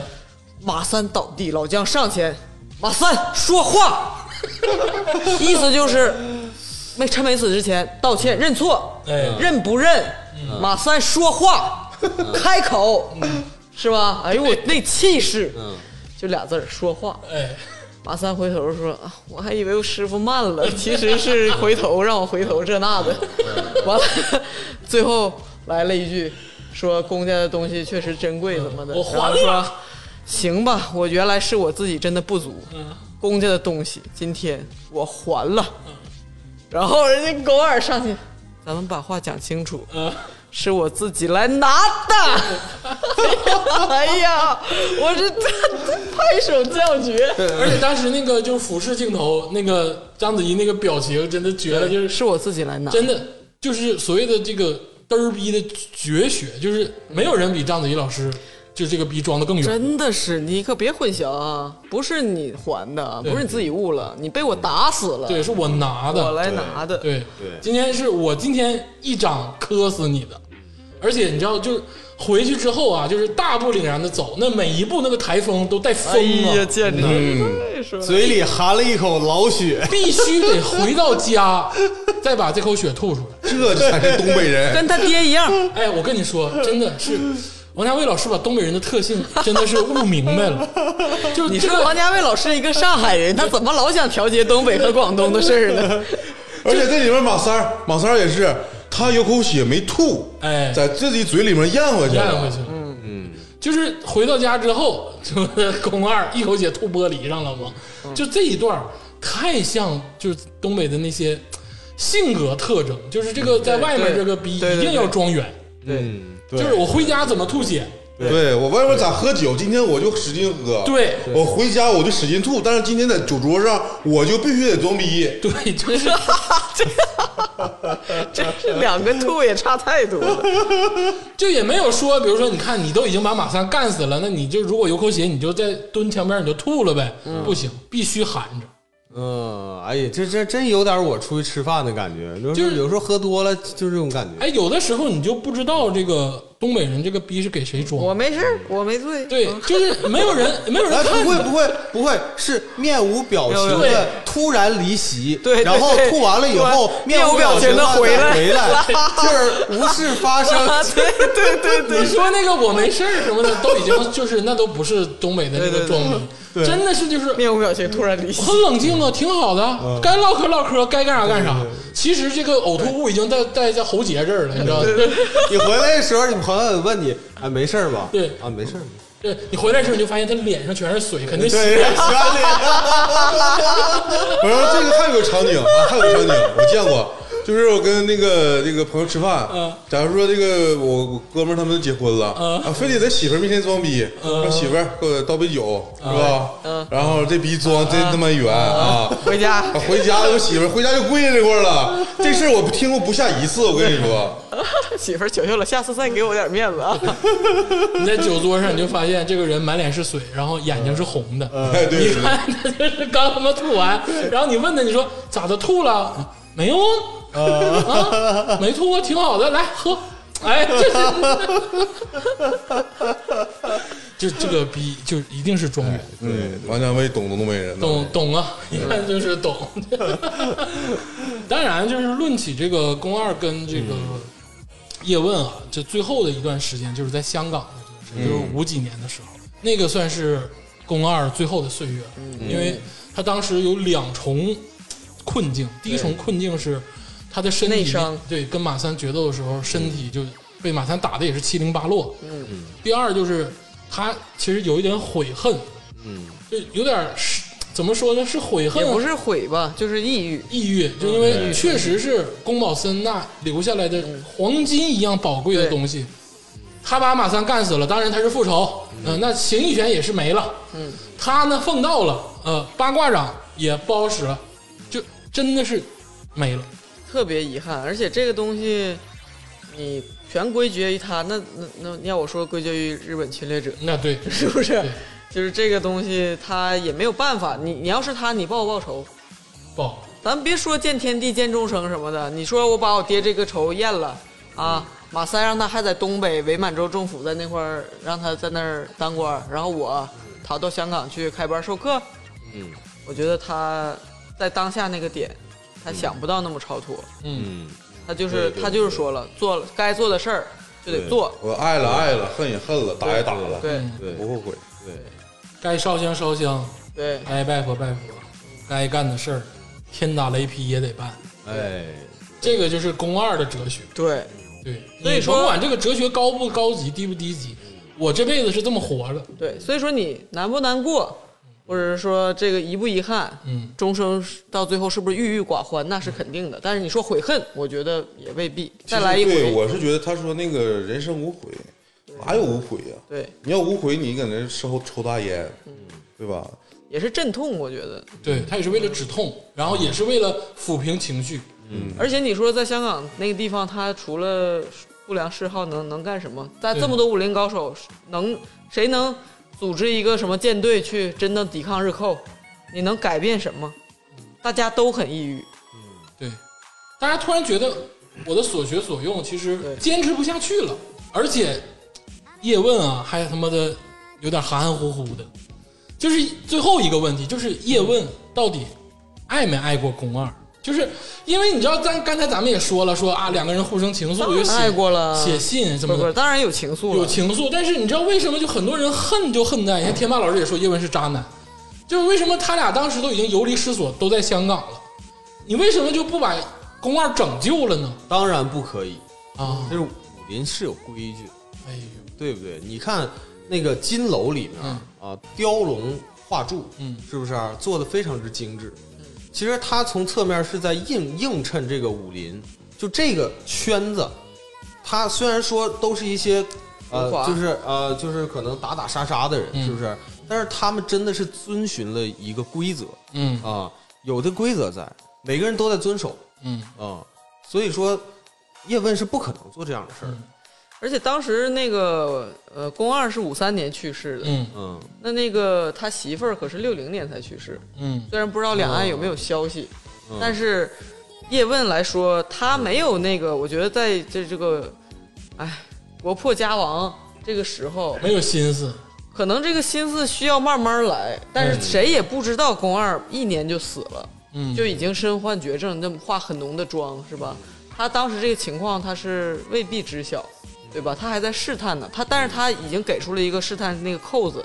说我当说意思就是说我不是无情，我当时要去东北找你来着，嗯但是这些哎，现战争开始了，没办法了，就是还是意思是给了一个就是说交代的，但是他并没有再进一步说，哎，你看咱俩现在都在香港了，你看你也没人，我也没人，咱俩要不就在一起不就轻浮了嘛，所以也没有，嗯对他还是称他为龚先生，说我希望你再回头重建六十四首，但是这段吧，其实我刚才鄂总说我说这个嗯叶问是渣男，呃渣渣，啊，这段是怎么我是怎么想的呢？其实你不从家国情怀，你不从时代背景去考虑叶问他这段人生，你就从一个男人的角度去看，他当时当年四十岁，中年危机，但是一个转机让他突破了中年危机。哎，这个时候呢，就是人生得意，我有了婚外情。人生得意，在这段时间，我和这个我我我我和这个姘头呢，我俩就是互生情愫多年。嗯但是这个时代辗转啊，我现在说说不上功成名就吧，嗯但是我也是事业有成。嗯，我活带活着了，哦活出来了，活着我对我是呃，其实可以认可是自己是一个大师，嗯，在武林界，嗯，然后我现在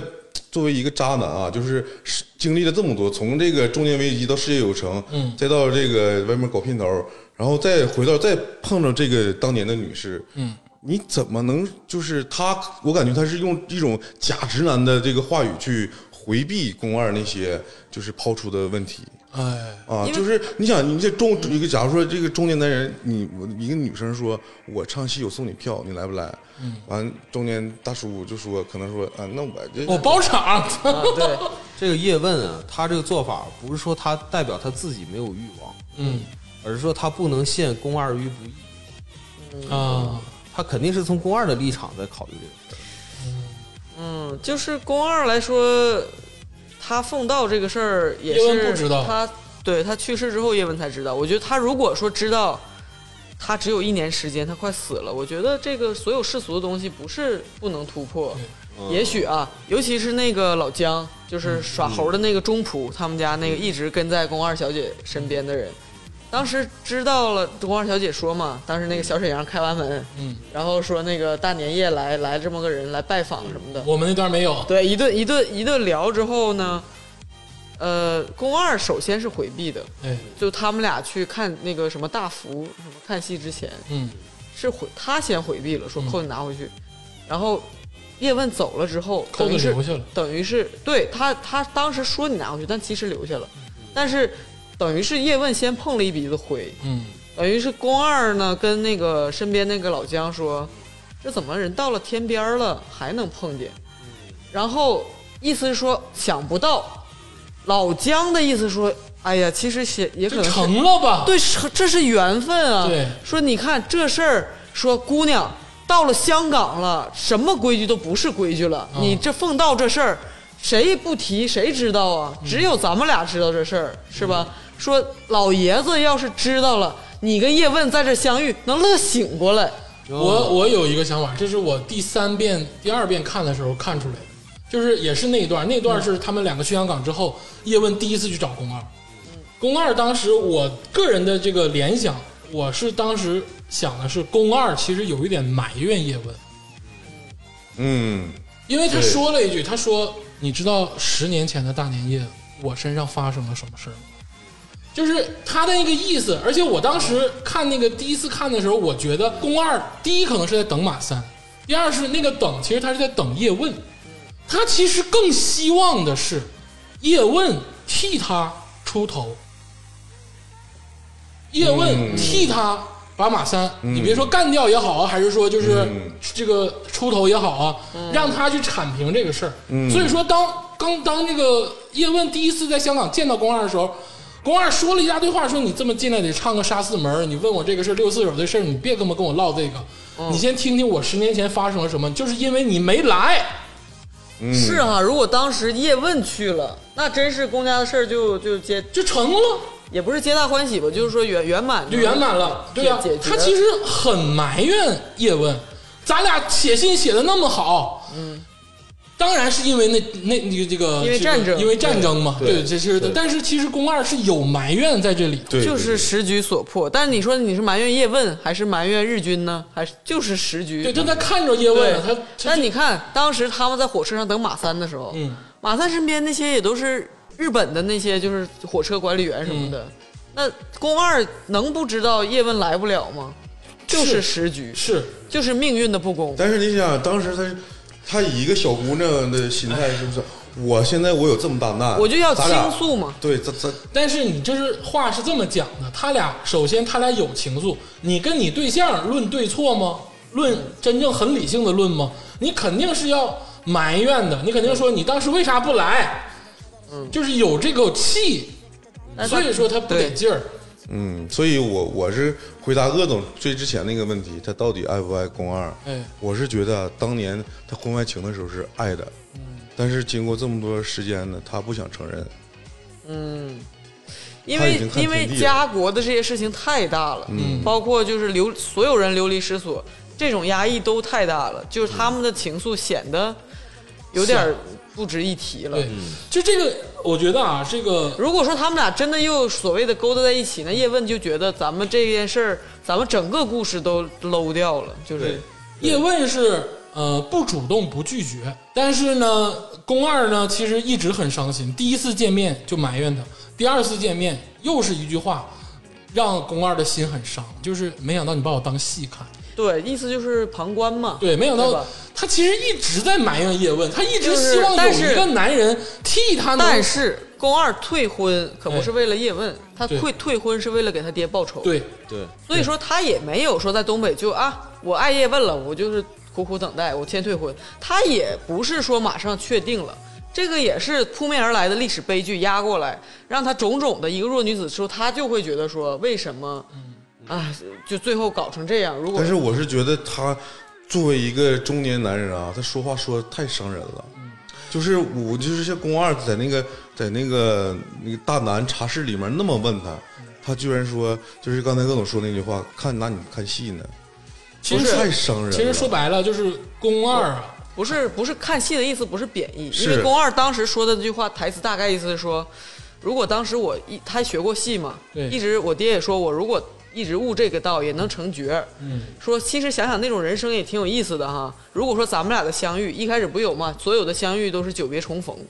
他说如果咱们俩相遇，他当他们俩相遇是比武，对吧？他说如果咱们俩的相遇是我在台上唱戏，你在那个下面看，听戏其实也挺有意思的。是他先提的。如果说我是唱戏，我是一台戏，你来看的话，然后两那个人家叶问就接了这个包，但是他的意思是说，他有一句台词说，如果说。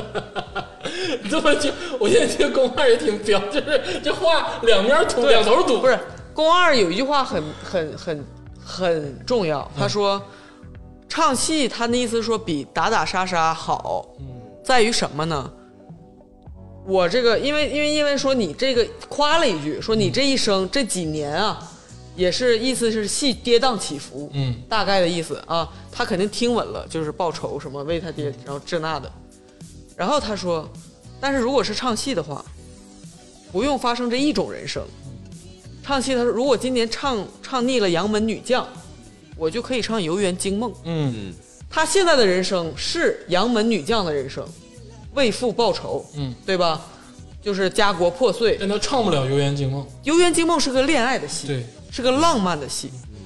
他的意思说，如果说不只过这一种人生多好啊，我也向往浪漫的人生啊，对吧？但是在这儿，叶问说啊，其实你也跌宕起伏。他才说，原来你把我当戏看，不是说贬义的说嗯把我当猴儿当当戏，而是意思是说你原来是站在局外，对没有参与到我的人生。这个就详细要听那个手把手教你相亲，这个时候要回什么？ 要回抱抱，哎呀，真的，这个时候真的就是回抱抱。赵天霸一个回抱抱的人指导别人的直男回复，你要回抱抱，那就是漂亮没 把 对，这对这这这时候，如果是叶问他承认咱俩之前的恋情嗯，而且我现在我还认，他如果这时候回一句，如果当时我去就好了，对哎，那就这个就比较温馨了。对，但是他其没有实我就我刚才想说的是啥，就是宫二是一个在所有面儿上都不软弱的人。刚才我们也说了，逼都装圆了，嗯，但是唯一他会在叶问面前软弱，嗯，他会希望叶问从不同角度，生活上、世界上什么各种角度去帮他，因为他依赖叶问，我倒觉得她依然没有示弱，这个女人就是很不会恋爱，嗯，她就傻在这儿，知道吧？她最后还是硬当当只给的，就是说埋怨或者是说遗憾，她都全盘托出。哎，她后来一甚至她直白的说了，我就喜欢过你，对，喜欢人不犯法，嗯我对你有意，但是我人生这样了，就是说他把问题抛出，又把问题自己判了死刑，他把自己的思想过程交代了，没有给男方任何的主动权。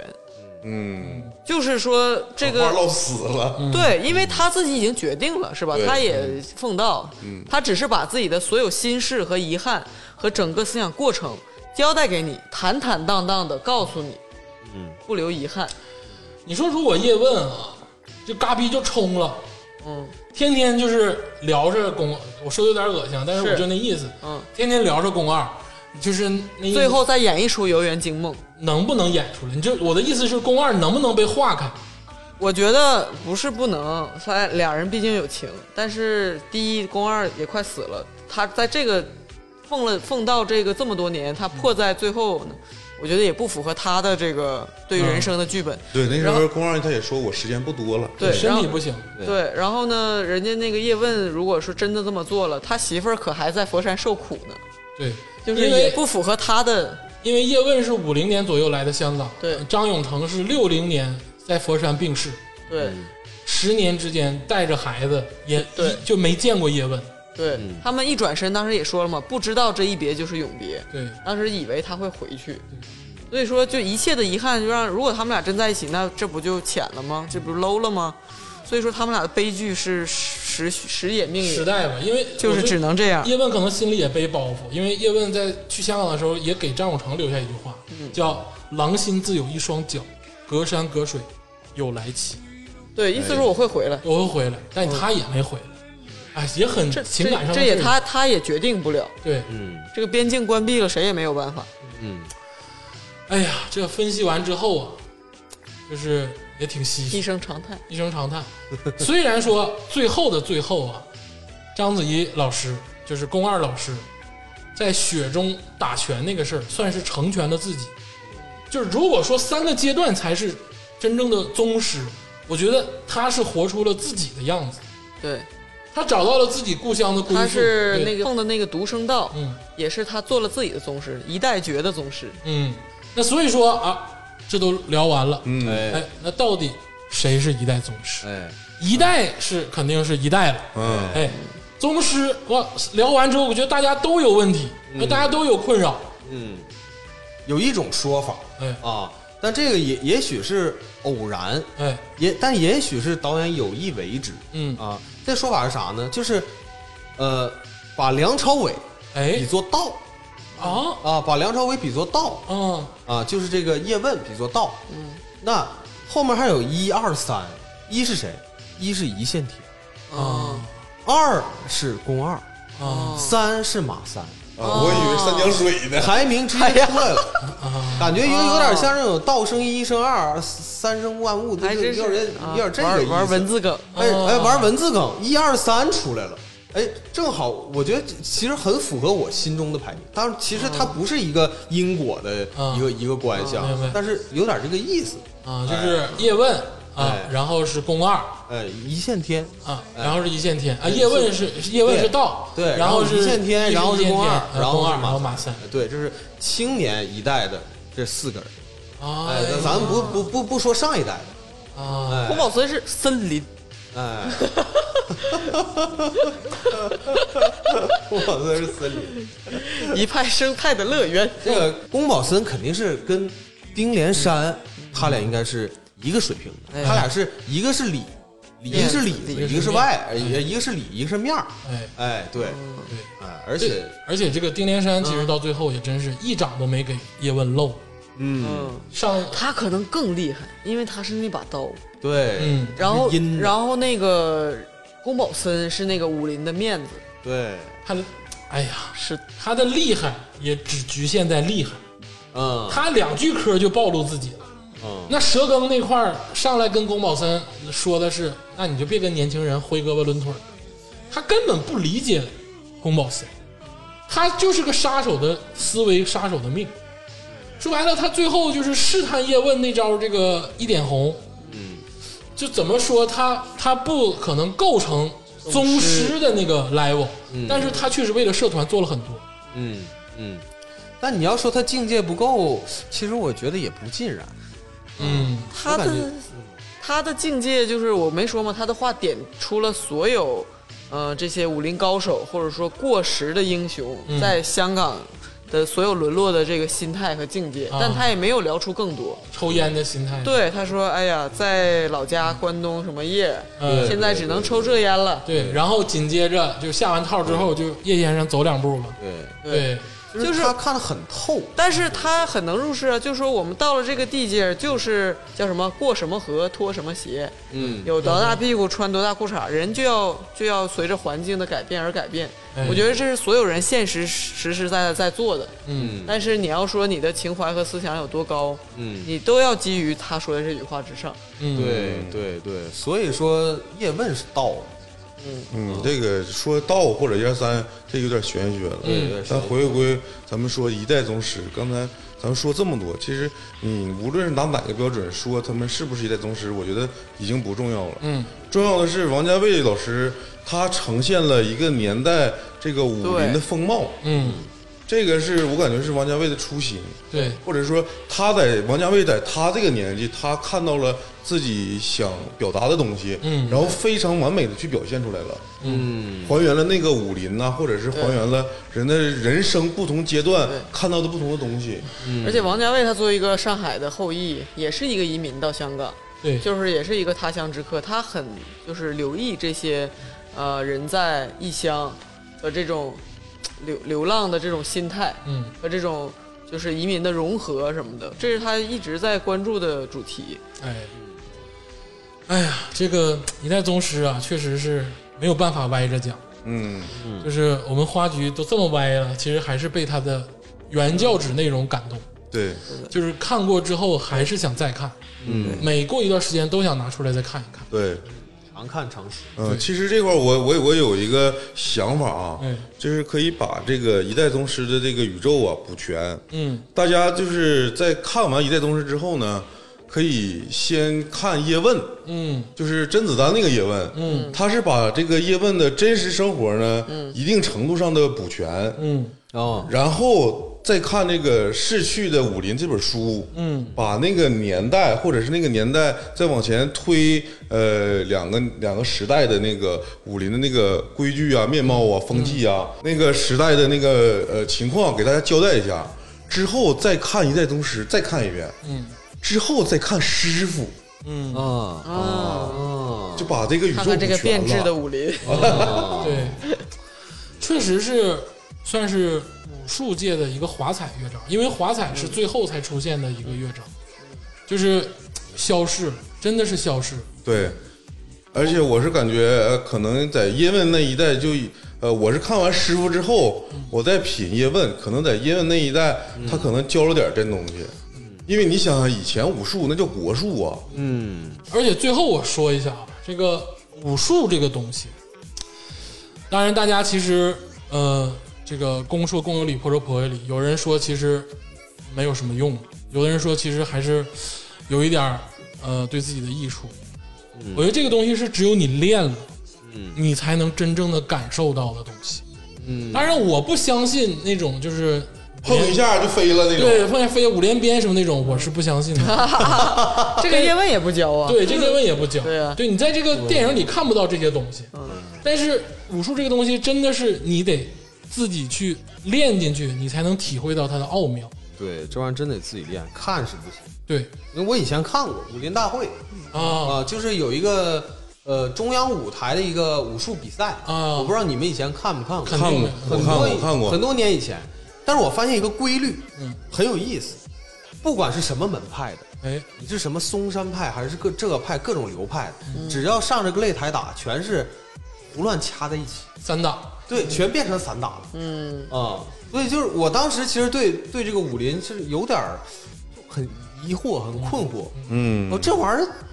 实战跟那个拳花怕少架是其实我我两是花我两个是这么想的，两两码事儿。嗯这个首先啊，在在那个清朝啊，清朝末年或者民国时候，咱们呃能稍微清晰看到的那种武林，那时候的武术呢是杀人技。嗯对这个事儿对对对，这个事儿天霸老师说的对，因为那个徐浩峰老师也解说过这个事儿，嗯说武术这个东西没有你所谓的压着俩人干三四分钟，嗯，一两招的事儿。